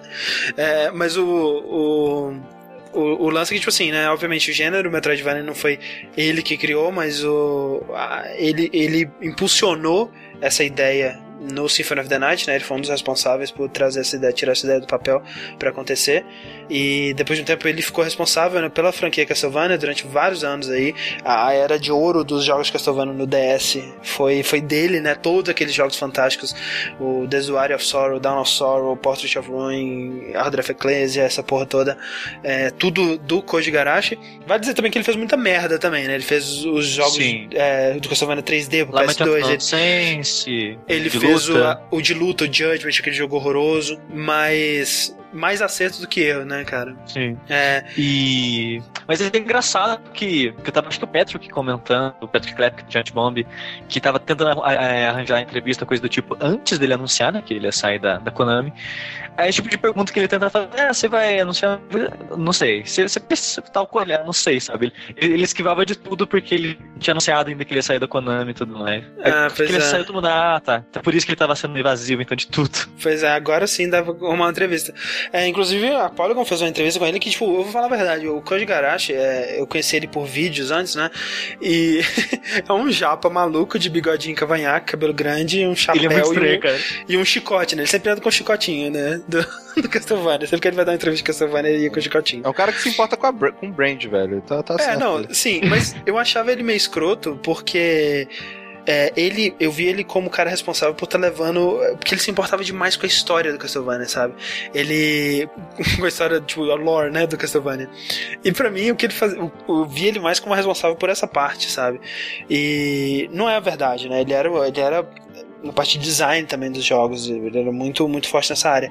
E vendo essa entrevista com ele, eu, assim, mudou completamente minha visão sobre o cara, né? É, ele é muito, assim, ele tava muito é, conflitado, né? Porque como a gente já comentou em alguns podcasts aqui, esse lance do, do, do Japão é muito forte a, a cultura de, da companhia, né, cara? Você é contratado na companhia e você morre naquela companhia, né? Você não troca de emprego. Né? E para um cara na idade dele abandonar o emprego que ele tá há 20 anos, isso não é bem visto pela sociedade. Ele não, é, né? Ele não ia, ele não ia facilmente ir para uma Capcom da vida e, e, ser contratado a essa altura do campeonato ou coisa do tipo, né? É, mas ele tava é, é realmente como se diz frustrado com o trabalho dele, né? Que ele não conseguia é, fazer jogos bons do que do jeito que estavam pedindo para ele, porque ele sempre ia pelo viés mais hardcore, né? Mais é, é, né, mais jogo arcade mesmo, enquanto eles estavam querendo mais algo casual e vi os fãs clamando por mais Castlevania, mais jogos do estilo que ele popularizou tanto. É, e ele não podia fazer, ele não tinha o que fazer, né? E, então ele saiu dizendo isso. O que ele prometeu foi que ele quer fazer. Foi lindo, cara, que a entrevista encerra assim: Eu quero fazer jogos que vão deixar as pessoas felizes. Só isso, cara. Aí, tipo, ah, ok, oh, cara. Vai, vai lá, um abraço cara. Aqui, dá um abraço. E, e uma coisa que me preocupou, na verdade, é que quando perguntaram, então você vai fazer outro jogo, é, Metroid Metroidvania 2D, né?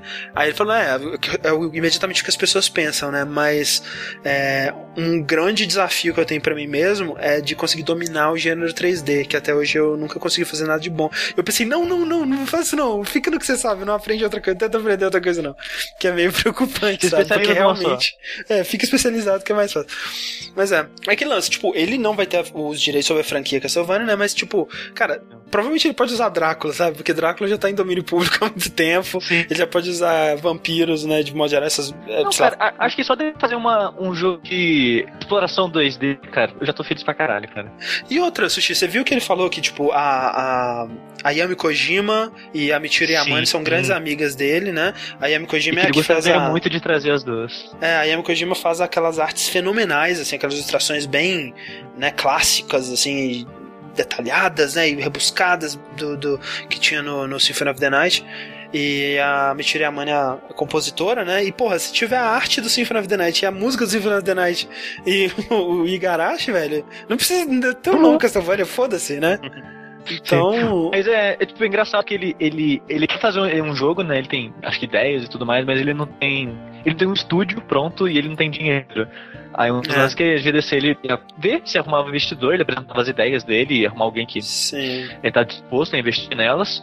Mas eu acho, ele, ele parece que tá, ele não, mas eu ainda acho que é uma boa ideia o Kickstarter, cara, porque ah. o o Man, não, Quem? Queijo na fone? Não, deu, deu uma picotada. Ah, vai, queijo na fone, sim. Sim, ele conseguiu arrecadar um dinheiro bom pelo Kickstarter. E, cara, o cara fala que vai fazer um novo Castlevania, se não Castlevania, não vai dar dinheiro, cara. Pois é, cara. É, eu tenho certeza que uma das coisas que motivou ele, né, que deu coragem para ele fazer isso, foi ver o Inafune ter tanto sucesso com o Kickstarter dele. E eu não duvido mesmo, eu não duvido que ele tente. Se ele não conseguir um estúdio para financiar, para publicar o jogo dele, certamente ele vai tentar algo desse tipo. Apesar de que, né, cara, tá tendo uma, uma, umas iniciativas interessantes aí de estúdios maiores é, estarem investindo desse, desse jeito em jogos indies num, num, né, de uma maneira diferente. Aquele Midnight City, né, que lançou recentemente. Ah, que sim. vai publicar Mas o... são mais publishers mesmo, né? Pois é, mas é, é esse que é o lance, né? Tipo, é, né, vamos, vamos te dar uma graninha aqui pra você montar um estúdio pequeno e desenvolver o jogo que você quer e a gente publica, né? A gente investe no seu jogo e publica ele. É, poderia ser algo, é, eu, eu, se eu fosse os caras do Midnight Publish, do Midnight City, né? Eu estaria muito interessado no próximo jogo do Igarashi. É, e, por exemplo, a Double Fine também, recentemente, ela, ela publicou, né? Ela tá ajudando no, no na, na, a publicar aquele Scapegoat 2, né? Então tá acontecendo isso cada vez mais, né? Estúdios grandes, maiores se envolvendo em, em jogos indies para ajudar a facilitar né, o, os custos de, de, um porte, por exemplo, o Midnight City está portando o Gone Home para consoles, né? E ah. algo que o Fulbright não também. conseguiria fazer sozinho. É, pois é. Então, Era quem sabe, quem sabe. Eles anunciaram jogos que eles para console. É o Gone Home e Costume Quest 2. Isso, Costume Quest 2, isso é verdade. É que não é tá levando pro console, não tá desenvolvendo do zero, mas é são as duas coisas que eles anunciaram e, né, tomara que o Iganesh tenha pelo menos conversado com o pessoal do City. Eu vi entrevistas com eles, eles parecem bem assim, né? São, não, não é marqueteiros sem alma, né? São gente que tá interessada em trazer coisa boa e fazer algo maneiro. Então, boa sorte para o nosso amigo Iga e que o chapéu esteja sempre com ele. Eu só quero saber se você acha que todo marqueteiro não tem alma. Especialmente os que se chamam Ricardo. Filha da É, então, está na hora do quê? Do, do que que tá na hora? Está na hora, tá na hora do trailer. Ah, tô brincando. canta a música tema do trailer, Rick. Está na hora do trailer. Vamos todos assistir. é só uma chamada, né? Não, não, não, é um tema inteiro. Achei que era um tema completo. ok, é, então vamos assistir o primeiro trailer revelado, o Snake Peek de Assassin's Creed Unity. Vamos assistir agora. 5.0. 5.0. Ah, piadas com a engine. Assassin's Creed Unity que foi revelado alguns dias antes pela, por uns screenshots vazados na Kotaku, né? E boatos já rolavam antes que seria realmente um Assassin's Creed na França, né? Nos tempos da Revolução ali, encontrar um Jean Valjean. E vale dizer que nesse trailer eles estão dizendo que isso tudo é in-engine, vídeo gameplay na moral. Na moralzinha? É isso aí que você vai, você vai jogar nisso aí. Eu vou andar naquela na, sala ali, então. Na moralzinha? Você vai subir nessa mesinha, você vai pendurar nesse eu, lustre. Eu não vou, cara. Porque não, eu, não. não, não. Isso, isso, aí tem que ser no console, porque meu PC não aguenta isso nem fudendo. Não aguenta nem fudendo, nem fudendo, cara. Minha 560 Mas, aqui já tá pedindo arrego, cara. Meu, meu, meu, eu, quando comecei a dar play nesse, nesse trailer, meu, meu gabinete se afastou uns 10 centímetros pro lado ali. Ele virou pra mim e falou assim: Dude, não, né? não, né? Sacanagem. Afasta aí.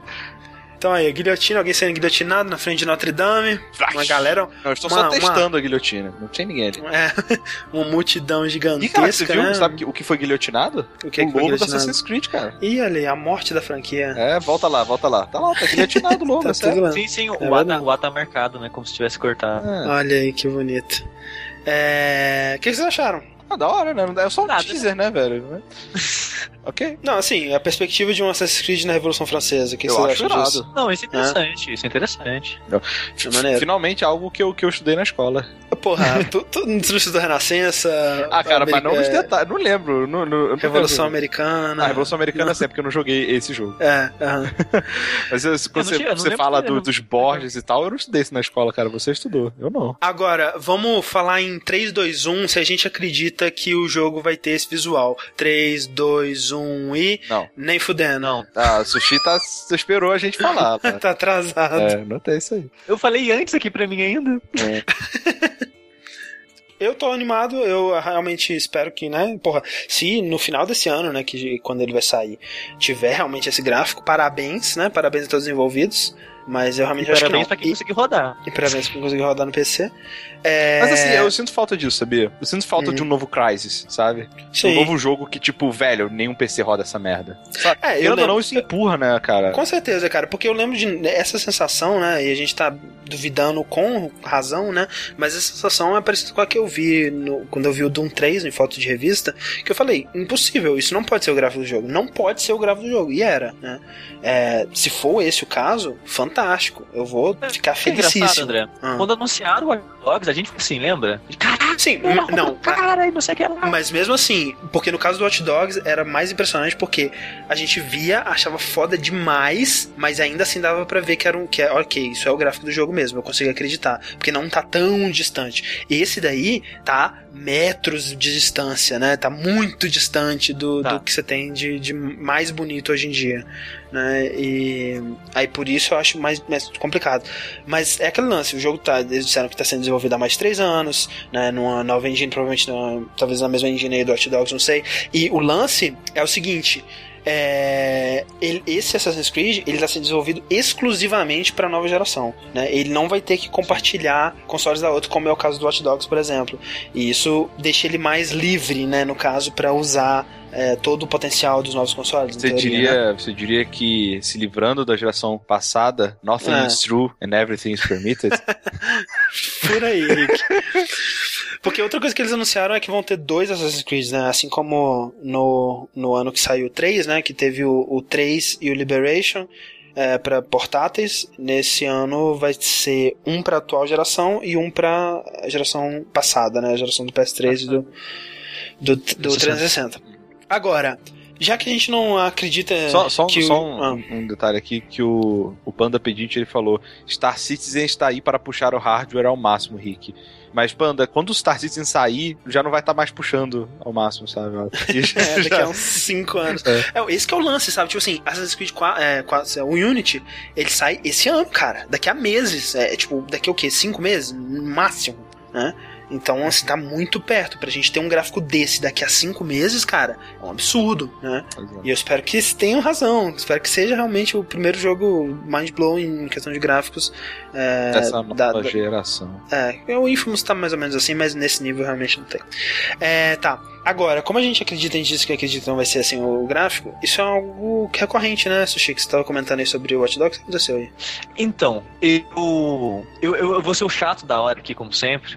Uhum. Porque tem- de um tempo pra cá né, tem essa discussão do, do Watch Dogs, que ele não tá tão bonito quanto aparecia nos primeiros vídeos.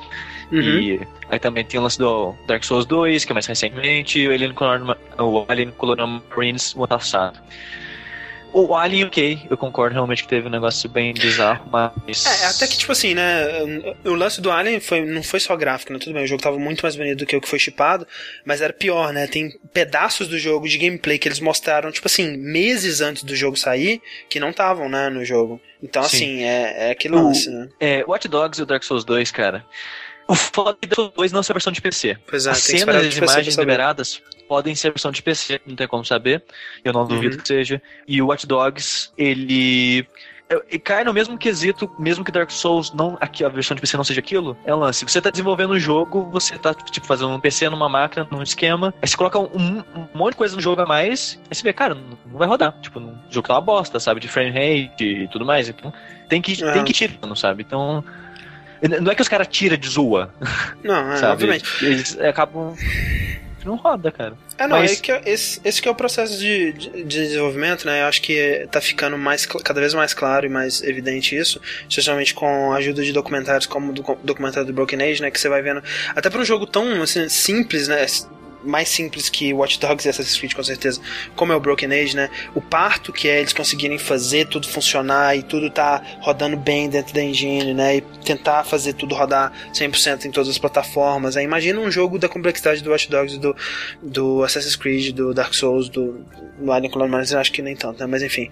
É, o lance é que assim, o consumidor ele precisa ser educado nisso, mas a publisher, né, e a desenvolvedora, ela tem que ser mais honesta também. Ela tem que explicar Sim. melhor o que está acontecendo. Por exemplo, esse trailer do Assassin's Creed que a gente está é, passando aqui, ele abre com um texto gigante que a sua mente filtra, mas que não deve filtrar, que é o seguinte, essa é, são imagens do alfa do jogo. O que, que, é isso, gente? O jogo ele tá sendo desenvolvido ainda e, e, isso é o que eles querem fazer, é o que onde eles querem chegar. Eles vão chegar aí nem fudendo, cara. Eles não vão chegar aí. Isso é o sonho, esse é para onde eles têm que mirar, né? E eles têm que mirar pro alto, né? Senão, é, porque você sempre é, é aquela coisa. Qualquer objetivo que você põe, você tem que pôr mais alto, o mais alto que você puder, porque você não vai conseguir chegar lá, né? no, no topo. Muito difícil você conseguir chegar lá.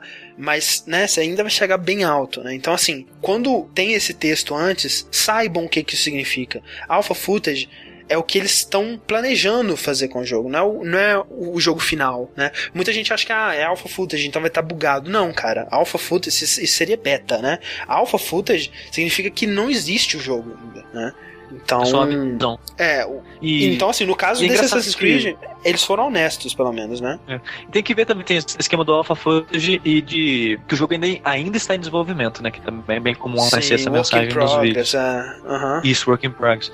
E, tipo, eu não sei, cara, pra mim parece mimimi, sabe, as pessoas reclamarem disso, porque tá, isso, eu isso tá válido. desde sempre, sabe? Uhum. Mas, cara, tipo, eu não sei, eu não sei, cara, é que, tipo, que nem você falou, acho válido. Eu, eu, de certa forma, acho válido, mas as pessoas, acho que, eu acho que faz barulho demais por causa disso, sabe? Demais mesmo. Porque, tipo, quando, quando esse negócio do Watch Dogs, Dark Souls, cara, é um inferno, cara. A internet vira um inferno, fórum vira inferno, Twitter vira inferno, o povo não para de reclamar disso, sabe? Ah, mas né, e, tipo, é a, minoria brulhenta. Eu acho, eu acho que, é, porra, especialmente pra, no, no, caso do Dark Souls nem tanto, mas no caso do, do Watch Dogs, cara, é foda, sabe? Você, muita gente, muita gente, especialmente quando o, o Watch Dogs era, era visto como um Lost Title, né? É, muita gente comprou na promessa daquele gráfico, né? E assim, eu não lembro se no trailer da 3 eles mostraram, é, mostraram antes do vídeo assim, olha, esse é um, um jogo em, ainda em desenvolvimento, né? Ou esse é uma imagem do alfa do jogo, né? Eu não sei, eu não lembro. Se tiverem mostrados, ok, palmas para eles, mas tem muito estúdio que mostra como se fosse versão final, né? É, não foi o caso, por exemplo, do Bioshock Infinite, né? Quando ele mostrou aquele Deon fantástico que estava longe de ser a qualidade final do jogo, né? Eles falaram, esse é um jogo em desenvolvimento, isso aqui são imagens de um jogo que ainda não está pronto, então, assim, né, ajuste suas expectativas. Isso aqui é o que a gente está tentando fazer. Se vai funcionar no jogo final, não sei, né? É, e mas, fazer é... pré-compra já é errado. Sim. Acho. A não ser que você queira muito jogo, mas não pelo gráfico. Porque o gráfico, tipo, não sei, sabe? Ah, não, não só o gráfico, né? Qualquer coisa de pré, de, na, na, é. na pré-venda é arriscado, né? A qualidade do jogo pode não ser o que você tá esperando também. É, cara, tipo, cara, você compra, você, você tá. Você sabe que você tá correndo esse risco, que o jogo ele não pode ser aquilo que você tá esperando, que eles estão vendendo. E a maioria das vezes é. É. É, o que então... você acha disso aí, Rick? Cara, eu acho que vocês estão esquecendo que gráficos melhores é jogo mais caro e que essa porra vai quebrar e que a gente. Pois é. a gente, tem, é o que a gente, a gente tá não tem que focar com... nisso, cara. É o que a gente tá falando com Ground Zeroes, né? É, é um modelo que não se sustenta, né, velho? É, é aquele lance, ou os jogos aumentam para 70, 80 dólares ou os caras têm que dar um jeito, né, velho, de conseguir desenvolver um jogo e lançar a 60, né? Uhum. É... Ao mesmo tempo, eu concordo, eu acho válido a reclamação quando é mostrada uma coisa e não é cumprida, né? Eu acho que as publishers, é bom que reclamem para que as publishers elas tomem mais cuidado com isso, né? Na hora de mostrar, como mostrar, é, né, e, porra, se, se for, né, até abaixar um pouco mais a, a expectativa do, do quando for mostrar a alfa do jogo, não, não fazer uma alfa tão é, né, grandioso, alguma coisa assim, é, mostrar talvez uma versão um pouquinho mais né, zoadinha do alfa. mostrar uns wireframes, mostrar um desenho, melhor, né? que isso é só um sonho. É, sabe? mostrar, é, né, especificar isso bem, deixar isso bem claro. E por isso eu acho que a reclamação é importante para as publishers, elas verem isso. Olha, se você mostrar o jogo como se fosse final, o pessoal vai cair matando no seu jogo, sabe? Vai ser ruim para você no final das contas. Então, aprenda com isso, né? É. Assassin's Creed Unity, a gente, tem- a gente O até conseguiu nome. não fazer muitas, muitas piadas, né?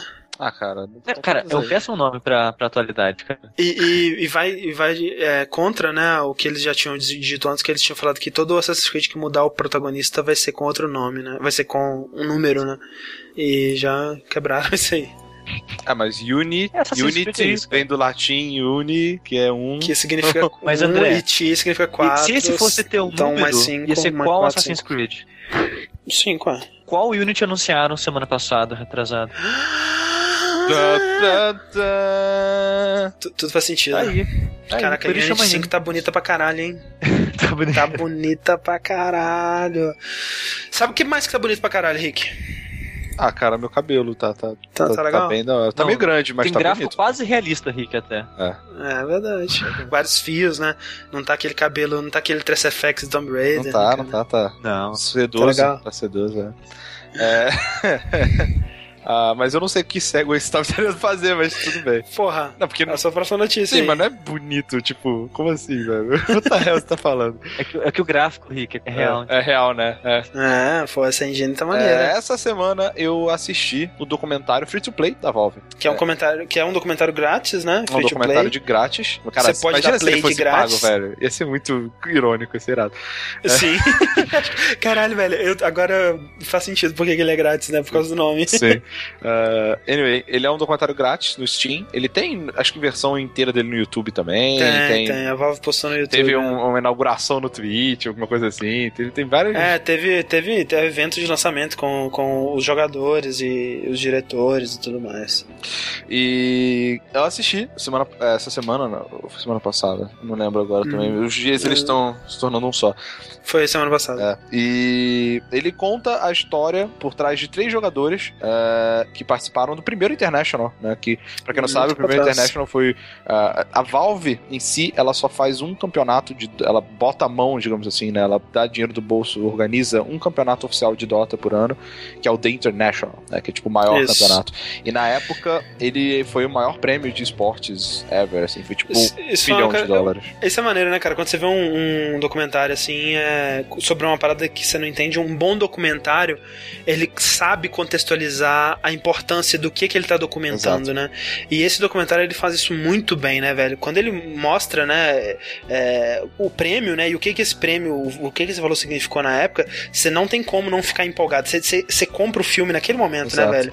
Tipo, é, ele mostra lá assim, ah, até, até então, né, os prêmios para campeonatos de Dota, né, Dota 1, é, eles tinham sido, tipo assim, no máximo 25 mil dólares, né? Aí ele mostra um gráfico, assim, com os prêmios e tudo mais, e aí o The International subindo, subindo, subindo até um milhão, assim, né, cara? Um É, milhão tipo, pro primeiro lugar. absurdo. né? Na verdade, é. É. um milhão e seiscentos mil, eu acho, em prêmios. Isso. Nossa, assim. E, e é maneiro, né, cara, que, tipo, foi o. Esse lance do, do, do, do prêmio foi uma jogada de mestre da, da Valve na época, né? Que é, foi, tipo assim, o, o Dota 2 ele tinha acabado de entrar em beta, né? Ou talvez nem tivesse em beta aberto, não sei. É, Ele não, tava, tava- con- tava- convidado, né? É, isso. Na época eu tava convidado, acho que foi nessa época que alguém me mandou, na verdade, que eu nem tinha Dota ainda pra jogar. Pois é, que tipo, foi, foi uma jogada de mestre que, tipo, a gente vai jogar, colocar um prêmio tão grande que não interessa se você tá mais confortável com outro jogo, não interessa se você é contra Dota 2 ou seja lá o que for, Você vai você olhar, vai dar né? uma chance. É. Você vai olhar, Você vai você vai, dar ficar sabendo do jogo, pelo menos. Sim, sim. E aí os, os jogadores E o que é um né, milhão, querem- velho? Isso é truco de bolso pro Gabe New, velho. Tipo, Pro Gabe ele, New, é chegou, velho, ah, toma essa merda aqui, vai. Só- Um milhãozinho. Porra. É. Pois é. É, E, cara, é, eu gostei bastante do documentário de modo geral, né? Primeiro que, assim, produção, porra, foda, né? A produção do É. documentário muito boa. A, a narrativa ficou muito boa, a linha, né, da história que eles contam. Eles contam a história Sim. Uhum. de três jogadores, né?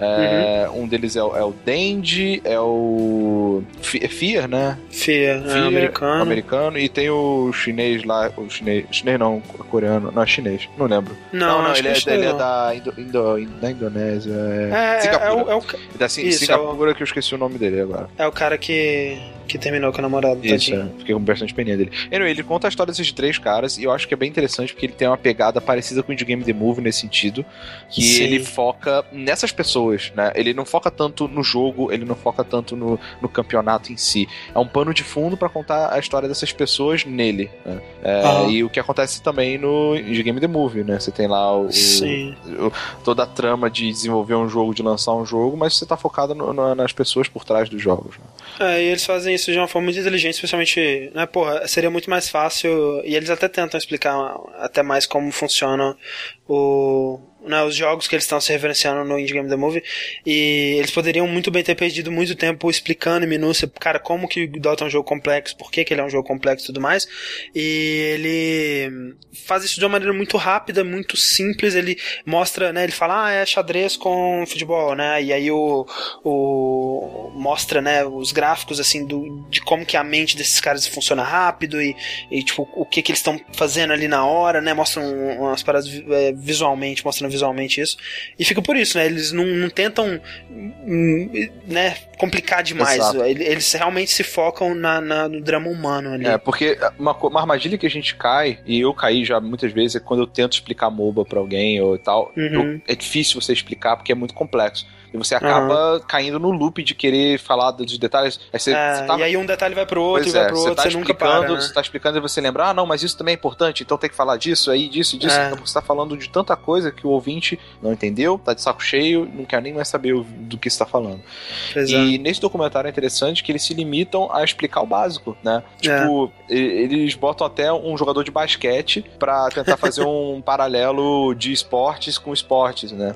Sim, é, sim. Então, é bem interessante a abordagem, eu achei é, bem emocionante, na verdade. Uhum. É, mostra um lado da, do esporte, né, que muitas vezes as pessoas não sabem, sabe? Que tipo, muita gente compete, muita gente investe tempo, mas que o retorno é para poucos, né? Tipo, uhum. os oito melhores times e, e, assim, o prêmio bom mesmo é só pros três primeiros, basicamente. Então. E essa parte da produção eu achei maneiro é o fato deles é, quando vai mostrar uma, uma, uma, uma, cena importante, né, uma jogada foda ou alguma coisa mais maneira que aconteceu no jogo, né? Que para quem não conhece o jogo, né, vai mostrar né, aquela visão da câmera do, do, do Dota lá e os dois bichos se batendo ali, às vezes nem tá se batendo realmente, né? Tá, tá um pouquinho perto um do outro ali. e alguma coisa explode, aquela bagunça toda desgraçada, e você não vai entender o que aconteceu, né? Exato. E o que eles fazem? Eles, eles usam o, o, o software da Valve lá, o, o, o, o Movie, né? Cine. Valve Filmmaker, é, né? É é que pra, pra, pra né, criar uma animação da cena, né, tipo, dramatizada, assim, do personagem dando o golpe, né, e, tipo, toda aquela cena é mais épica, assim, com a câmera cinematográfica e tal. E achei isso muito maneiro, sabe? Tipo, é, o pessoal da Idle Thumbs estava falando disso, tipo, é aquela coisa assim, não é a, o documentário, né, ele não tem que mostrar a verdade histórica, ele tem que mostrar muitas vezes a verdade emocional, né, Exato. né, cara? Tipo, é como é, é, é como na, aquelas pessoas se lembram daquele momento daquele jeito, eu tenho certeza, né? Tipo, o, o momento ele teve a sensação de ser aquela coisa épica e cinematográfica, com certeza, né? Então eles, eles reproduziram isso muito bem, eu achei. É, e não só isso, cara. É, eles, ele, até as visões que parecem ser do jogo mesmo, elas já elas têm partículas retiradas, elas são mais simplificadas para pois é, deixar é. é mais eles, eles, né? eles, devem ter pegado os replays, né, e editado uhum. tudo, né, essas coisas assim. Sim. É aquela é. parada do replay do Dota, ele é muito esperto, que é tudo algoritmo, né? Você pode, uhum. tipo, ele recria a partida através de, de números, né? Então, sim, sim. É como se não é um vídeo, você tá jogando de novo. É por isso que você tem tanta liberdade para mexer na, na, na, partida e tal. Pois é, o Malovani disse aqui que não conhecia a cena de Dota porque joga LOL, hum. mas o foco do documentário não foi o jogo, mas as personalidades. É impossível não se partidar com as causas. Exato, é exato. Isso o... é muito comum entre, tipo, se você acompanha. Eu acompanhava muito de perto o cenário do, do Dota, eu estou começando a acompanhar bem de perto o cenário do, do League of Legends agora. Uhum. E eh, os dramas são muito parecidos, né? Sim, dos sim. competidores. Você, você tem, é, lógico, um país, uma nação é mais, mais for, é forte numa do que na outra. É, a Rússia é muito, muito forte no Dota, né? E a China uhum. é muito mais no League of Legends. É mesmo, sim. mais ainda que no, no Dota, que eles, eles mostram a China aqui no Dota como uma parada, né? Tipo, quase não. os Uruk Shanghai, assim. É, não, não, não. A China é bem maior do que. Anyway. É. Uh, mas a gente tem isso e é incrível, sabe? Você vê muita similaridade. O jogo, o jogo em si ele já é parecido. A gente tem as diferenças para quem tá jogando, mas uh, os dramas eles são, acho que estão presentes basicamente em qualquer jogo, né, que tenta ter esse modo competitivo e tornar os caras oficializar em pró jogadores, né? Seja StarCraft, uhum. CS, sei lá qualquer um desses. É, o Lesma Psicodélico perguntou: vocês não acham que o documentário ficou muito parecido com o Indie Game The Movie, com a mesma estrutura, parecia até meio copiado? Eu acho que isso é muito de documentário, né, cara? Não, não pense que o Indie Game The Movie inventou a roda ali também, né, cara? Uhum. Exato. É, eu eu, eu acho isso mesmo que o André falou, cara. Tem as semelhanças, né? Até porque vocês estão estão falando de games, estão falando da, da mais do, da parte humana do, do negócio, Sim. né? E aí acaba ficando mesmo, mas eu não acho. Acho que até porque acho que esse documentário estava em produção há mais tempo, né? Eu não é, Sei, pra, pro tempo que eles começaram, já, já tem, né, é, filmagens do, né, do lado de dentro do International, né, então tem muito tempo que tá em produção. É, e assim, acho que a estrutura é diferente o suficiente só pelo fato de ser dentro de um torneio, né, e tá, né, mostrando partida por partida ali, acho que isso daí já torna ele, né, não, não acho que tenha, não, não, não vai rolar um processo do pessoal de Não, fala tipo. sério, indie não processa, cara, só processa gr grandes companhias que roubam o jogo jogo da, dos amiguinhos, sabe? Tipo, Só King.com é. que, que registrou a palavra free. Exato. Aí, aí sim, aí rola treta, né? Mas a Valve, você acha que indie, tipo, uhum. é o melhor amigo deles, cara. Tipo, não tem. Foda. Tem, é. Não tem problema, não. Tá tudo junto lá, tudo junto misturado. Muito bom, muito bom. Free to play, lembrando que é realmente grátis. Você pode. Se você não tiver Steam, cara, você pode ir no YouTube procurar lá Free to Play The você Movie. Só não assiste se você não tiver computador. Cara. Só não assiste se você não tiver vontade. é. É. Então. É... Bem legal, e... cara. Eu espero que tenham mais documentários nesse tipo, na verdade. Seja da Valve, seja qualquer outra empresa. Exatamente. É... Você, você chegou a assistir, Sushi?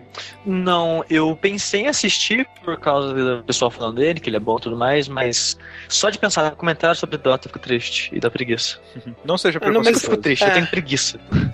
É, mas é, o. É, eu ah, tenho que dar uma chance. Dá uma chance, cara. É, é bem, bem legal. Acho que você vai é, né, entender um pouco mais de Dota e com certeza apreciar mais a cena e né, todo esse, esse drama. É muito maneiro. Sushi, eu quero, eu quero saber se você escolhe é, a pílula azul ou a pílula vermelha. Porque se você tomar a pílula azul, a, a, você sabe que a história acaba e você vai acordar na sua cama acreditando no que você quiser acreditar, né? Mas, uhum. se você tomar a pílula vermelha, Ai, vou te Deus. mostrar até onde vai a toca do coelho, Xixi. Isso, isso é, André, isso é uma indireta? não, é uma, não é um convite sexual. Não é um inuendo? não. Mas sabe o que é engraçado, André? A cor da Sony é azul. É mesmo? Mas tudo isso para dizer que a Sony tá com um projetinho chamado Morpheus. Essa é a piada das pílulas e Matrix. Morpheus. Ai meu Deus, ai meu Deus. Que olha só, André. A Sony tá fazendo um óculos de realidade virtual. Tam, tam, tam. Quem diria? Quem diria? Foi anunciado também na GDC, né? A GDC acho que foi a fonte Sim. da maioria das nossas notícias hoje aqui. Uhum. Sim. Teve e um painelzinho essa... bonito ali com o nosso querido Shuhei Yoshida, a galerinha do mal e da Sony, né? Sim, já estavam cantando essa bola desde o final do ano passado, se não me engano, né? É verdade. E agora os rumores Sony... é que, obviamente, a, a Microsoft também tá correndo atrás, ela não vai ficar de fora dessa. Você uhum. vai receber quando? E, cara, tá, eu fiquei bem surpreso, sabe, pelo o qual é, prontinho já tá, sabe? Porque. Será? Então, eles, eles, segundo um cara lá do desenvolvimento, eles falaram que estão há três anos tá, trabalhando no óculos e ele é um protótipo, tem muito que melhorar e mudar, eles têm planos de um milhão de coisas ainda. Só que, por uma primeira aparição, ele tá parece completinho, sabe? Ele parece que tá no mesmo nível do Oculus, sabe? É, é a diferença da, da empresa grande para um desenvolvedor indie, né? Que o desenvolvedor indie ele vai mostrar do jeito que tiver, né? Ah, tá aqui a parada colada com fita crepe e é isso aí.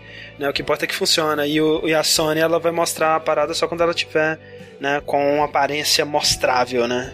Sim, mas, mas é engraçado que os dois têm mesmo, mesmo, mais ou menos a mesma idade, né, uns três anos de desenvolvimento. Aham. E.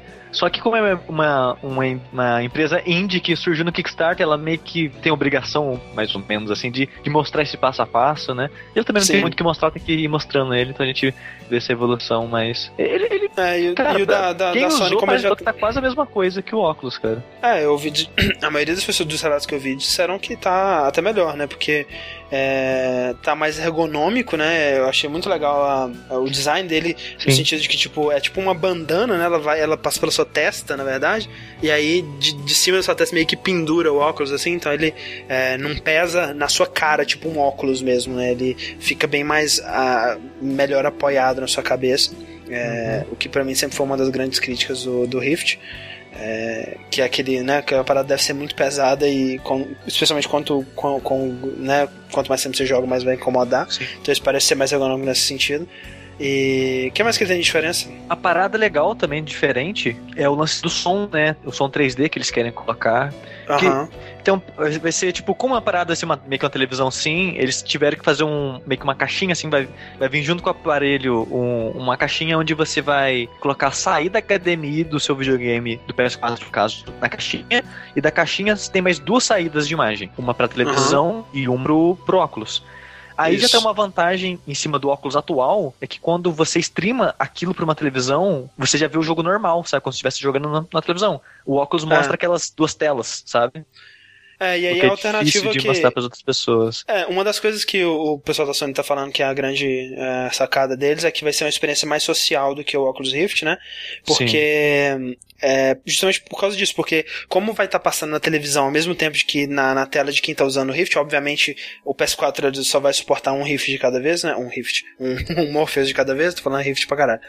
É, só vai suportar um Morpheus de cada vez, é, mas é, a, a solução que eles encontraram foi isso. Uma pessoa no Morpheus, outra na, na TV, e aí você poderia jogar algum tipo de co-op com ela. Né? Eles comentaram, por exemplo, tem um demo que eles mostraram. em implementação pelo Vita também, né? É, ou pelo Vita. Eles estavam mostrando um demo, um dos demos que eles estavam mostrando era de uma gaiola de tubarão, né? Que você fica dentro da gaiola e um tubarão vinha te atacar. Aí eles estavam falando de um exemplo, por exemplo, é que a pessoa no outro controle ela controlaria o tubarão, por exemplo. Né? Ah, É, coisas desse tipo. É, obviamente quem tá com- quem tiver com Morpheus na cara vai ter a melhor experiência aí, mas é uma alternativa. o né? Yu tá aí, né, Sim. fazendo isso, cara. Pois é. Você pode tentar Outra- brincar, assustar o seu amiguinho, coisa desse tipo ainda. É. Esse lance do, do som 3D é maneiro também, né? Assistir do. Sim, Tipo, sim. é- Então, é que essa, essa caixinha assim que vai Uhum. vir, você vai colocar o, o, o headset, plugar um headset lá e independente do seu headset, ele a caixa ela já faz um, mixer bizarro lá que você vai ouvir o som em 3D, independente do seu fone ser 3D ou não. É, é que É. o lance é. Ele vai ser 3D porque ele vai responder de acordo com o movimento da sua cabeça, né? Então se você virar um pouquinho pro lado, um pouquinho pro outro, você vai ouvir o som de acordo com o seu posicionamento ali. Então, muito maneiro mesmo. É, outra parada que, ele- que é uma, uma diferença, né? Que eles estão usando. É, é análogo ao que o Move fez para controle de movimento, né? Que é usar o, a câmera, né? Pra captar Sim. essas luzinhas, né? E uma das coisas que eles fizeram é que tem luzinhas tanto na frente quanto atrás da, da, da cabeça. Então ele tem uma, a, a possibilidade de captar 360 graus. Ele consegue captar em que altura que você tá, né? Então uma das coisas que eles fizeram no, no demo do- da gaiola é que se você agacha, né? Se você dobra o seu joelho, ele detecta que o, o headset, o Morpheus está mais baixo e aí ele faz o seu personagem agachando também. Então você agacha e você vê o seu personagem agachando dentro do jogo, que é uma parada muito estranha, né? Sim. É, então tem e essas Estão diferenças. fazendo uma parada com o controle, né? O, a- eles tanto o Move quanto o controle de PS4, a, a câmera ela rastreia pela luzinha, né? Sim, E então sim. o controle é a mão do personagem. Se você move o controle, ele move a arma ou o que seja, só que tá na mão dele. Uhum. E, e até legal na, na palestra lá de apresentação do Morpheus, um, um dos caras criadores estava comentando sobre esse lance de parede, sabe? Se você tá andando na sala. Aí eles colocaram esse lance de você esticar sua mão e esticar a mão no jogo também, pra dar Uhum. mais realidade pra parada. Se você chegar Uhum. na parede do jogo, na realidade você vai esticar o braço inteiro, mas no jogo o seu personagem não conseguiria esticar o braço inteiro. Então o que que faz? O braço bate na parede, dobra, quebra a realidade, porque o cara esticou na, re- na vida real ou não. Hum, Aí ele, tipo, ele foi falando de várias situações, e ele falou que, por mais estranho que pareça, a que as pessoas me sentiram mais imersas, é que o seu braço atravessa a parede. É, pois é, porque você tá esticando, né? Você não, você, esse que é o lance, Sim. você não tá sentindo. E é por isso que eu acho, cara, tipo assim, no fundo, eu acho muito maneiro o Rift, eu acho muito maneiro o Morpheus. O que você acha disso, Rick? Cara, é, eu tenho, vou ter mais pra falar mais pra frente, né? Uhum. É, mas eu acho ótimo. Eu acho É. quanto mais concorrência, melhor. E eu acho que o VR, ele. Eu sempre achei interessante essa, essa tecnologia, mas ela nunca esteve é, boa o suficiente, né? E eu que sou um cara que tem o motion sickness relativamente fácil, Aham. com certeza vou sofrer bastante com isso, mas acho que é algo que, pelo, pelas palestras que eu, que eu dei uma olhada e tal, é, e pelos, pelos artigos que eu tenho lido, é um, é um cuidado que as pessoas estão, tipo, quase prioridade, sabe? É Ah, cuidar de certeza. motion sickness, tentar ver coisas pra evitar que isso Sim, aconteça. sim. E eu via que esse era um cuidado que não, era tido antigamente, né? Então, É, que antigamente eles faziam do jeito que é, dava, jeito né? que Agora dava. eles estão. Agora tem opções Mas assim. Eu ainda acho, Rick, que é, com certeza é, é, VR, né, realidade virtual é um, né, em algum, em algum momento ela vai substituir a maneira atual de se consumir mídia e de algum modo, tipo, seja com algo mais parecido com o que é feito no Google Glass ou alguma, alguma coisa mais parecida com o, o Rift e o Morpheus, alguma coisa assim. Mas eu ainda acho que a gente não tá lá, sabe? Eu não consigo ver o Morpheus ou o Rift se tornando um item de massa, né? De consumir, de ser consumido pela massa e de ser usado, né? é, além, eu vejo muito como é, o controle de movimento, a própria TV 3D mesmo, né? Que é, é aquele lance, tipo, TV 3D é maneiro, você vê um filme em 3D é maneiro, é, mas seria ideal se você não precisasse do óculos, né? Uhum. É, o óculos ele tá lá pra atrapalhar, né? E se tem gente que, cara, imagina, se tem gente que acha ruim ir pro cinema e ficar duas horas com óculos na cara, imagina com essa trambolho, velho. Essa parada nunca vai funcionar, sabe? Nunca vai funcionar. É tipo, é, é uma, uma coisa pra você jogar por 15 minutos, achar foda pra caralho, achar o futuro da humanidade, mas ninguém vai querer isso pra vida. Você não vai jogar Dark Souls por 50 horas com esse trambolho na sua cara. Se fosse um, né, uma lente ou um holograma na sua frente, alguma coisa assim, tudo bem, é, eu realmente acho que é o futuro, né? De algum modo, não necessariamente assim, mas é, eu acho que a gente não tá lá, não. Entendi. E não acho Cara, que vai ser não dessa vez não também, sei, não. cara. Eu, eu acho que a gente tem que experimentar, cara, porque nenhum da, da gente aqui acho que usou, né? Pois é, pois é. E é, é estranho, porque quando o, o Rift começou a fazer sucesso e tudo mais, começou a ser o, o developer kit dele, o basicão uns anos atrás, eu fiquei, ah, cara, tipo, eu- igual você sabe, isso é tipo, legal, mas é, é, né, cara? Mas, Aham. mas quando eu conheci a reação das pessoas que estavam usando, eu falei, ok, Sim, isso também. ter algo aí que eu só vou saber no dia que experimentar, sabe? Com certeza, E com eu tô certeza. muito curioso, cara. Muito curioso, eu também quero muito, muito experimentar, cara. Mas é aquele lance, eu não duvido que funcione.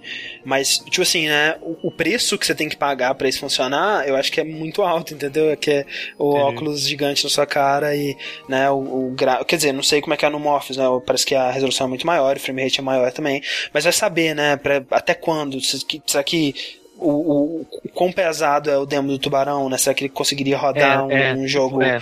né? O jogo vai ter que ser feito pra isso, ou eles vão ter É. que fazer um downgrade gráfico pra rodar assim. E aí, e aí já entra no problema do, do, do- do- de ser um acessório, né?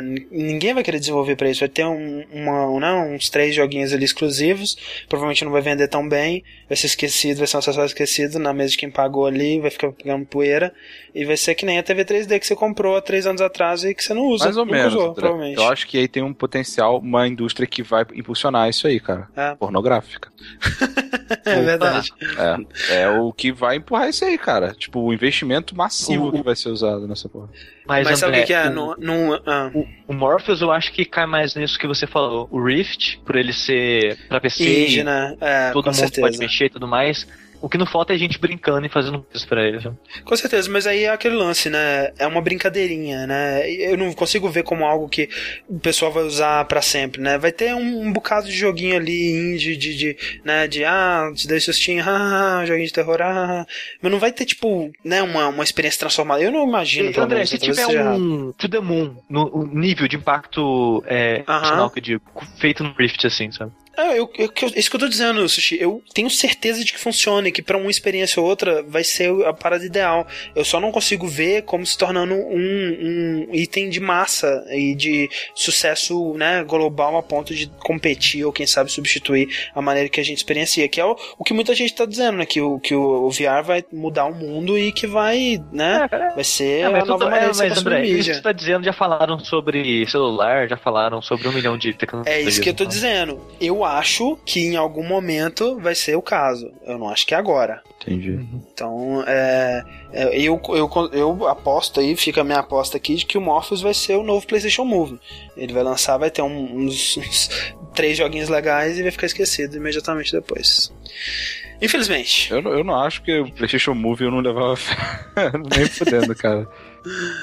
É. Mas qual a outra infelicidade que aconteceu essa semana, André? Não, é só felicidade, cara. Só felicidade porque, porra, ah, cara, tudo que eu queria.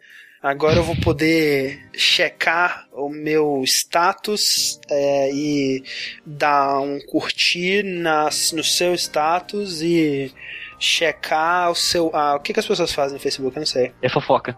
Eu, eu, eu Fofocar. Sabe o que eu faço no Facebook? O Fico quê? desapontado, cara. Fico desapontado, ficar desapontado com a humanidade. Velho eu vou poder ficar desapontado com a humanidade em três dimensões, em num, num uma universo. salinha virtual com todas elas Uma salinha virtual. Cara, imagina você num espaço em branco, tipo a, a sala de armas do Matrix, sabe? Hum. Só que voando e você aqueles memes horrorosos, assim, aquelas Sim, frases do Guaraná Antártica. Nossa. Aquele você, tema bom Vocês dia. assistiram Ghost in the Shell, a série do Não. Uh, não. Eu, eu, é eu que, deveria, né, mas... Na internet do, do, desenho lá, eles... Meio que a internet meio que tem um espaço físico, assim, de realidade virtual, sabe? Meio, sem headset, sem nada mesmo. E uhum. salas de chat lá é como se fosse um... Um salão mesmo, sabe? Tipo, é um lugar com uns cadeiras, tipo show do milhão, assim, sabe? Tem um centro uhum. onde o cara vai ser tipo host, assim, da, da conversa uhum. e tudo mais. E várias séries espirais, assim, de cadeira subindo e pessoas sentadas conversando, trocando ideia sobre um assunto. Esse é o fórum do futuro, sabe? Entendi. E assim, é, vai ser, é, vai tipo ser assim, fora com VR. Porque nosso amigo Mark Zuckerberg e sua empresa, o Facebook, comprou a Cara, Oculus VR. Oh, yeah. Que é a empresa que estava aí desenvolvendo o Oculus Rift há uns dois, três anos aí. É... Oculus Rift, a gente comentou dele algumas vezes aqui, foi um projeto financiado pelo Kickstarter, foi um grande sucesso do Kickstarter, é... que é um óculos de realidade virtual como esse que a gente estava falando agora, né? É, e aí o, Facebook, eh, né, aconteceram várias coisas no, durante, essa, durante essa trajetória, tudo isso que a gente comentou, né, do crescimento, da, né, das pessoas se empolgando com essa tecnologia. O John Carmack, ele foi um dos grandes, né, caralho, que ficaram muito empolgados com essa parada a ponto de abandonar a sua empresa de décadas, a empresa que ele fundou, para ser o chefe de tecnologia da Oculus VR, é, alguns meses aí. E, e agora foi tudo comprado pelo Facebook por 2 bilhões, bilhões de dólares. De dinheiro que de que mentira. Exatamente.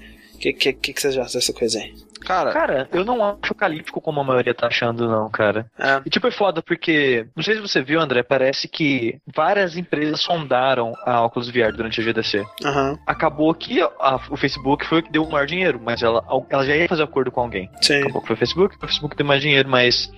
E os planos que estavam mostrando no Facebook, a empresa vai continuar funcionando como ela funciona, e as implementações que o Facebook quer fazer é daqui a 5, 10 anos só, sabe? Então, uhum. Então, tipo, ela vai financiar para continuar existindo a empresa, basicamente basicamente. Eu, eu, não, eu não acho que ela vai mudar tanto o foco e não tão rápido quanto as pessoas pensam. É, eu, eu teve, teve, tiveram duas coisas, né? Tiveram, teve o post do, do Mark Zuckerberg que, ficou, que eu fiquei meio é, preocupado, né? Que ele começou a falar sobre as implicações do, do óculos para o, para, o, para o social, né? Que é o foco do Facebook, né? O Facebook é, ele não é nenhum. Ele é estranho, porque o Facebook ele, ele tem comprado, tem adquirido algumas empresas, né? É, como foi o caso do Instagram, que eu olhei e falei, ok, né? Parabéns, legal, realmente é uma tecnologia maneira para você é, inteligente. O WhatsApp, que eu achei meio estranho, porque eu não consigo ver exatamente o que o WhatsApp tem de tão único assim. Eu imagino não, não que. tem nada de único. Pois é, não sei porque ele teve que comprar o WhatsApp e não criar só um programa de chat de celular, enfim. É pra, né? Já tem nome, já. É... Poupar o trabalho. É, é todos os usuários, na verdade. Ele não comprou é, o programa. É, comprou o banco de usuários, exato. É, e aí agora comprou o Oculus Rift, né? Que é é estranho, né? Porque é o mais diferente de todas as coisas que ele já comprou, né? Porque se eu imaginar que daqui a 5, 10 anos a gente vai ter um produto na loja com a marca do Facebook, né? É, Não. é meio esquisito. Nunca vai ter o nome do Facebook, cara. Eu, eu acho que vai continuar sendo feito pela empresa, apesar da Facebook ser Não, dona vai ter- empresa, sabe? Vai ter o login do Facebook ali, que nem tem Unilever em tudo que você compra na sua vida, né? É. Mas é isso que eu tô dizendo, tipo, é, é uma coisa, é, uma, é, é bem diferente, né? Porque ele vai estar lidando com um produto agora, não com um serviço, né? E é, isso mostra algumas coisas. Mostra que não foi uma decisão de uma noite que o Mark Zuckerberg tava bêbado brincando com o protótipo do Oculus Rift dele. Falou, compra essa porra! Não, foi alguma, alguma coisa muito bem pensada, né? Porque é, é um, é um ramo totalmente diferente que o Facebook vai ter que é, começar a abordar agora, né? Que a empresa dele vai ter que cuidar. Então, eu gosto de acreditar que, que é uma decisão hum, é, muito bem tomada e que eles têm planos muito sérios pra isso. É, mas, ao mesmo tempo, eu fico triste. Porque é aquela coisa, é uma empresa que eu desprezo, né? Eu, eu, eu acabei é, saindo do, do Facebook porque é um lugar que eu odeio. É tudo, tudo sobre o Facebook eu odeio, né? O que é esperado de você no Facebook, o que as pessoas gostam de fazer no Facebook. Se você é uma pessoa que se define como um viciado no Facebook, eu provavelmente te odeio. Olha só. É legal, é, É. legal você falar isso quando a gente tem várias pessoas que vêm assistir a gente pelo que a gente posta. Pois é, mas é aquele lance que é que nem você, é, é, é. O Facebook ele se tornou uma, uma coisa tão é, né, Sim. presente que eu gosto de acreditar que a maioria das pessoas elas estão lá porque virou parte da rotina delas e não porque elas necessariamente gostam e não porra, que é um lugar maneiro com, que eu encontro as pessoas que pensam como eu. Eu gosto de acreditar que a gente Ah, não isso tem acontece mais assim. no Twitter comigo, na verdade. Eu prefiro Pois o é, Twitter. no- com certeza, o ambiente do Twitter eu acho mais agradável. Enquanto que o, o Facebook é realmente um lugar desprezível. Sim, é bem, bem chato. Mas tem alguns amigos que não usam o Twitter e que eu só Exa falo exa- é outro disso. motivo. Eu mantive o Twitter por tanto tempo por causa disso, porque tinha uns amigos que é, eu só conseguia conversar por lá. No fim das contas, eu falei, cara, vocês não valem a pena o, esf- o esforço, Facebook, a tristeza que eu tô passando. É, não, é do, no Facebook. E aí, no final das contas, eu. É, né, eu, eu achei que não valia a pena ficar no Facebook por causa desses amigos, de tão ruim que era o Facebook. Sim. Então eu acabei saindo, mas é. Eu fico triste porque é uma empresa com, né, que, que foca em tantas coisas que eu de- desprezo, comprando uma tecnologia que, né, tava sendo levada como o futuro dos videogames aí. O que você acha? Henrique? E o, o Notch também achou isso, né, André? É verdade. Ele, Minecraft. ele, ele falou que não vai mais fazer Minecraft pro óculos porque ele não gosta. Ele, Facebook is evil, ele fala. Algo assim. É tipo isso. É. Cara, Nós também é meio Facebook babaca, né? Mas. Ah, né. eu, eu, é o que eu falo, cara. Não tem um dia que eu não viro pro André e falo, caralho, André, Facebook, caralho, velho. Facebook. E não tem um dia que eu falo, cara, Henrique, por que, que você continua olhando? Pois é, Henrique? cara, é, é tipo burro, sabe? Burro mesmo, Aham. burrice. É, é, como é que é? é, é Ela vai tell you the, the definition of insanity, né? Tipo, Exato, exatamente. é, e é meio que acontece, cara. Eu, eu não sei. Eu, não- eu, não, eu não gosto também muito do Facebook. É, eu tô lá, como eu falei, pra alguns amigos e é importante meu trabalho estar vendo o que, que tá acontecendo por lá. Sim, sim. E não I don't care, sabe? Tipo, se o Facebook estragar a porra do produto, simplesmente não vou comprar, né? É, Sim. eu fico feliz da Sony estar lançando um pra ter concorrência. Aham. Tem que ter mais concorrência mesmo, tem que ter mais gente tentando. Microsoft pula logo na, na- no bonde É, aí, se se a logo. Valve fizer isso também, vai ser legal. Então, Porra, verdade. é, eu acho bacana e né, eu não vou, eu não vou também ser inocente achar que Facebook é toque de merda, sabe? Midas de merda. Só Sim, porque ele sim. comprou o negócio, fudeu, vai ser uma merda. Não, acho que acho que a maioria das Não. pessoas que estavam trabalhando continuam trabalhando lá e com mais recursos. Então, Ah, o Facebook é uma empresa, né, no mínimo, muito inteligente. é muito né? grande. Que parece Muito que tem grande. bilhão no bolso, como o Gabe New tem milhão, né? Pois é, né, É. cara? E, e é aquela parada.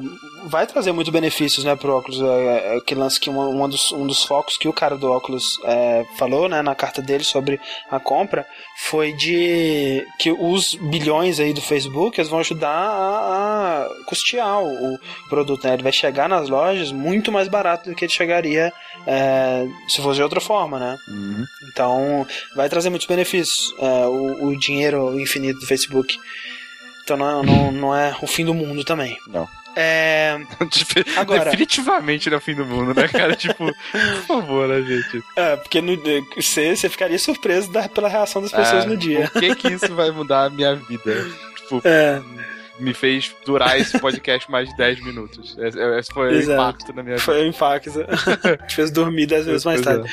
É, e aquelas pessoas que estão putinhas porque financiaram o jogo, o, o produto Oculus no, no Kickstarter e.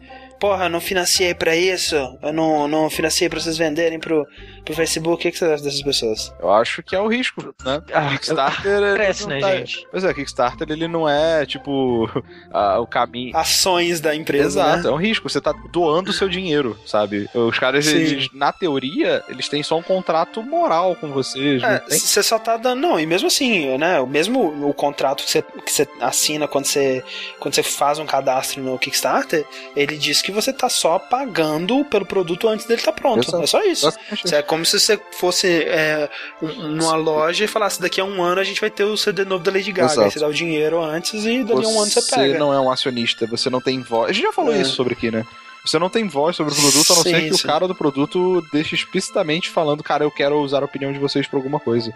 Exato. Então, tipo, Para de chorar. é, se você não concorda mais com a filosofia, é, não sei se tem como cancelar, mas Não, não, e até porque eles já Não, entregaram. é, eles já eles já entregaram, então, cumpriram o Kickstarter. né? O Kickstarter É. não era pra versão final do óculos, era pro Ah, tá. protótipo inicial. Ah, o cara velho, recebeu. É. Acabou, então, por favor, né, velho? Então, caralho, você quer lavar uma louça aqui em casa? velho? Caralho, velho. É a in- é a internet. Dá um, dá, um, dá um desconto. Com certeza esse pessoal tá no Facebook É, tá. chorando. né? vários memes, vários memes de, de, de um ursinho chorando pelo, é, pela perda do dinheiro do Kickstarter. Perda. É, velho. Mas, André, mas, ah, Como eu tô. Caralho. não fica triste, Rick. Não fica Eu, eu triste. tô, fora do Facebook eu tô ficando assim, cara. O título da internet. Tá.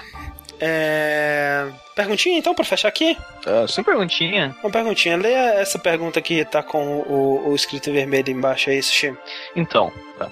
Um cara mandou a seguinte perguntinha pra gente. ou- ou uma moça, ou uma moça. rapidinho. Uma moça. Antes- A pessoa, antes uma de- pessoa. Antes de você ler, só um segundo. O Malovani falou: e se o Facebook pagasse milhões pela jogabilidade? Velho, eu, Na hora, cara. eu não ia, ia nem tentar. Cara, Na, na- na primeira sílaba de tipo, é, milhões. quando, o cara, quando o cara chegasse, sei lá, no, no quinto zero, já tava já, tipo, onde que eu assino já? Tipo, no, no- no- Caralho, velho, você tá de sacanagem comigo. Pode continuar, foi mal. É, Vai, a vai lá. seguinte pergunta é: descrevam. Não é, não é bem a pergunta, não, mas mandou. Descrevam sua maior frustração amorosa com o nome de um jogo. Essa é boa. Essa É, é acho que boa. é um Alguém pouco de pensou. dificuldade de, de formular, porque. De, de formular assim, de, de colar uma resposta. Porque é- ela tem que representar o que eu senti. Eu, eu, representa eu já tenho- eu já tenho a minha. Ou o que eu senti depois da frustração. eu já tenho a minha. Não sei, você tá pensando demais. Ah. A minha é Alone in the Dark.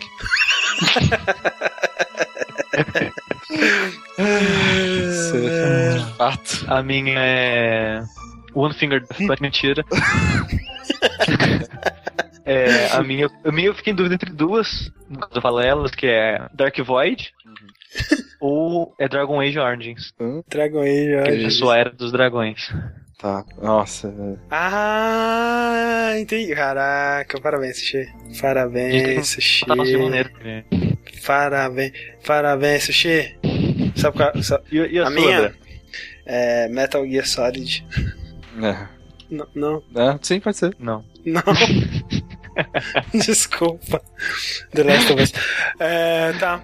É, próxima pergunta aqui então é do, do outro pessoa anônima, lembrando que você pode mandar a sua perguntinha para o ask.fm jogabilidade.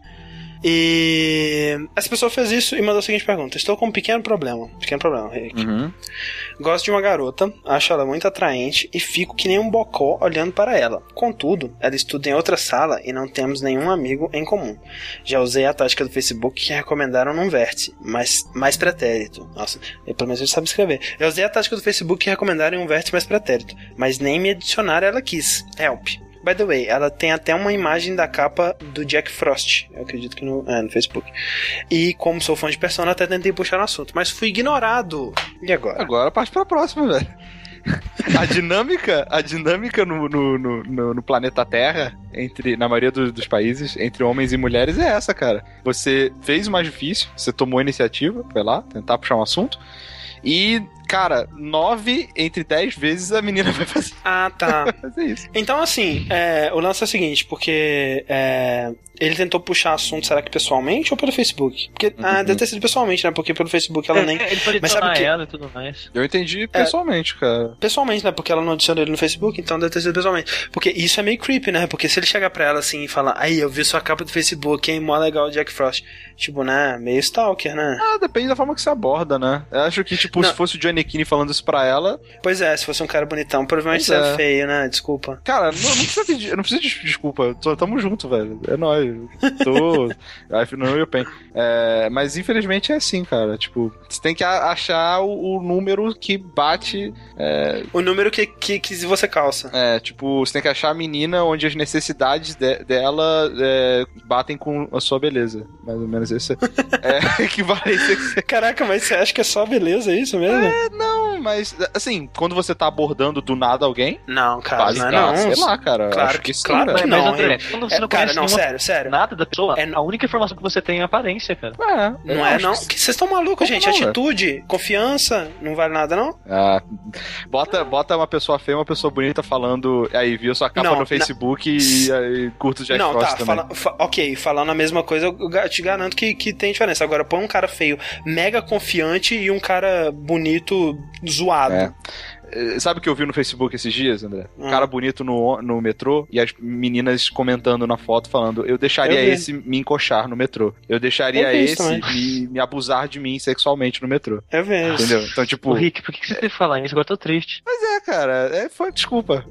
É, é isso. É assim que, que eu vejo. Pra, pra, tá- o Facebook tirou minha Eu não- inocência, cara. Eu, eu não tô te dizendo, Rick, que aparência não conta. Eu tô dizendo que tem coisas que contam mais que Eu, aparência. eu concordo. Aliás, eu acho que as coisas mais importantes é, não, não é a aparência que conta. Mas eu digo que num, num- num- numa relação de tipo 5 segundos, tipo, de onde você tem um one-liner pra falar com alguém, conta muito, né? Eu acho. Agora, se você tá, tipo, Eu- num ambiente, uma sala de aula ou alguma coisa onde você vai ter a possibilidade de conversar mais tempo e tentar expressar de outras formas e tal, ok, mas. Mas é, é isso que eu tô, é isso que eu tô dizendo. Tipo assim, provavelmente a primeira impressão que ele deixou não foi boa, né? Porque, sei lá, uma, uma menina que ele nem conhece, como ele disse, é de outra sala. E eles não tem nenhum amigo comum. Você chega tentando adicionar no Facebook. E aí depois você chega falando, aí, sua capa é legal, hein, Jack Frost, mó maneiro, hein? É, é É esquisito, pra cara. caralho. Porra. Sim. É. Então é esse que é o lance. Tipo assim, não é porque Mas ele é feio. coisa que ele fez. Eu Não sei. É, a gente Tá. não sabe. Mas então, o que eu, o- na verdade, meu primeiro ponto é, é partir pra próxima, na verdade. Né? É, não, com certeza pode parar. Isso aí você já estragou. A a lição que você tem que, que você tem que tirar disso aí é não, não seja creepy. Não seja um Não creepy seja um creep motherfucker. motherfucker. É isso aí. É, não seja stalker. É, e, e aquele lance, se você, se você tem possibilidade de encontrar a pessoa pessoalmente, é, especialmente se ela sabe que você tem a possibilidade de encontrar ela pessoalmente, não espera pra falar no Facebook, não. Isso não é creepy, caralho. Se você consegue falar, se você encontra a pessoa pessoalmente, fala com ela pessoalmente, caralho. Ok. Isso é, isso é interessante. É, é uma boa É. dica, dica do André. Ah, boa dica. Engraçado, Boa né? dica do André. É, não, é porque é sério. Tipo assim, se eu con- converso, se eu, por exemplo, vamos supor, tem uma, uma menina que eu encontro todo dia. Aí é, dia após dia ela nunca me fala nada, né? Aí ela vai e, e chega no, no, sei lá, no Facebook, se eu tivesse Facebook, começa a puxar assunto, e aí no dia seguinte eu encontro com ela e ela não fala nada, eu vou achar que tá alguma coisa muito esquisita Sim. com isso. Total. Muito estranho. Cara, eu já vi isso. Eu já vi isso em época de Orkut, cara. É muito esquisito, Orkut era é, quando eu tava na sério. escola e tudo mais, então eu já vi isso. Não, eu já passei por isso também, é. Tem uma, tem, tem uma pessoa que. ah, prova- provavelmente o André sabe de nome, provavelmente, que fala comigo direto no Twitter e já cruzou comigo no ônibus algumas vezes e nem deu oi. Pai, hein? É, Pai, é, é. Mas você também não deu aí, então. Aí? tipo, eu olhei assim, fui falar, tipo, ah, virou a cara assim, eu, não, não, tava falando com a pessoa atrás de você, Ah, tô, tô então de tá bom. então tá bom, então. Yeah. E com essa a gente encerra mais um mais um episódio do Vértice, episódio número 28, com né, a nata do jogabilidade aqui. Hum. A nata e o som ruim no sushi. É, tadinho do sushi, né? Tem que melhorar essa internet.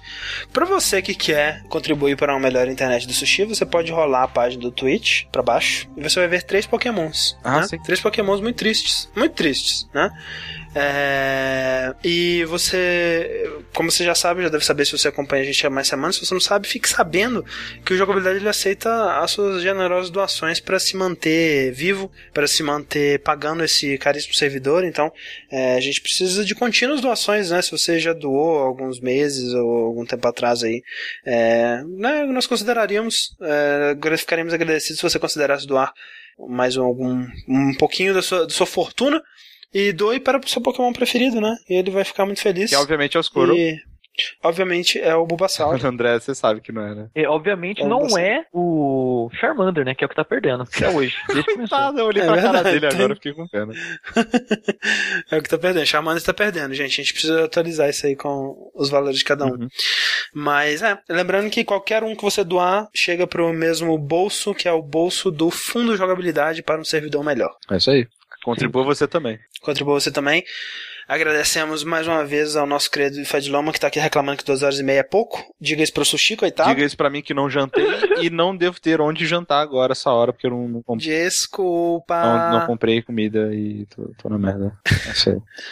É, mas, muito obrigado também a todos que jantaram e conseguiram jantar e estão assistindo ao vivo no twitch.tv jogabilidade a todos vocês que estão ouvindo a versão arquivada e ao mundo inteiro. Um grande abraço. Um grande abraço. E até o próximo. Falou, até. pessoal. Não usem Facebook. Yeah.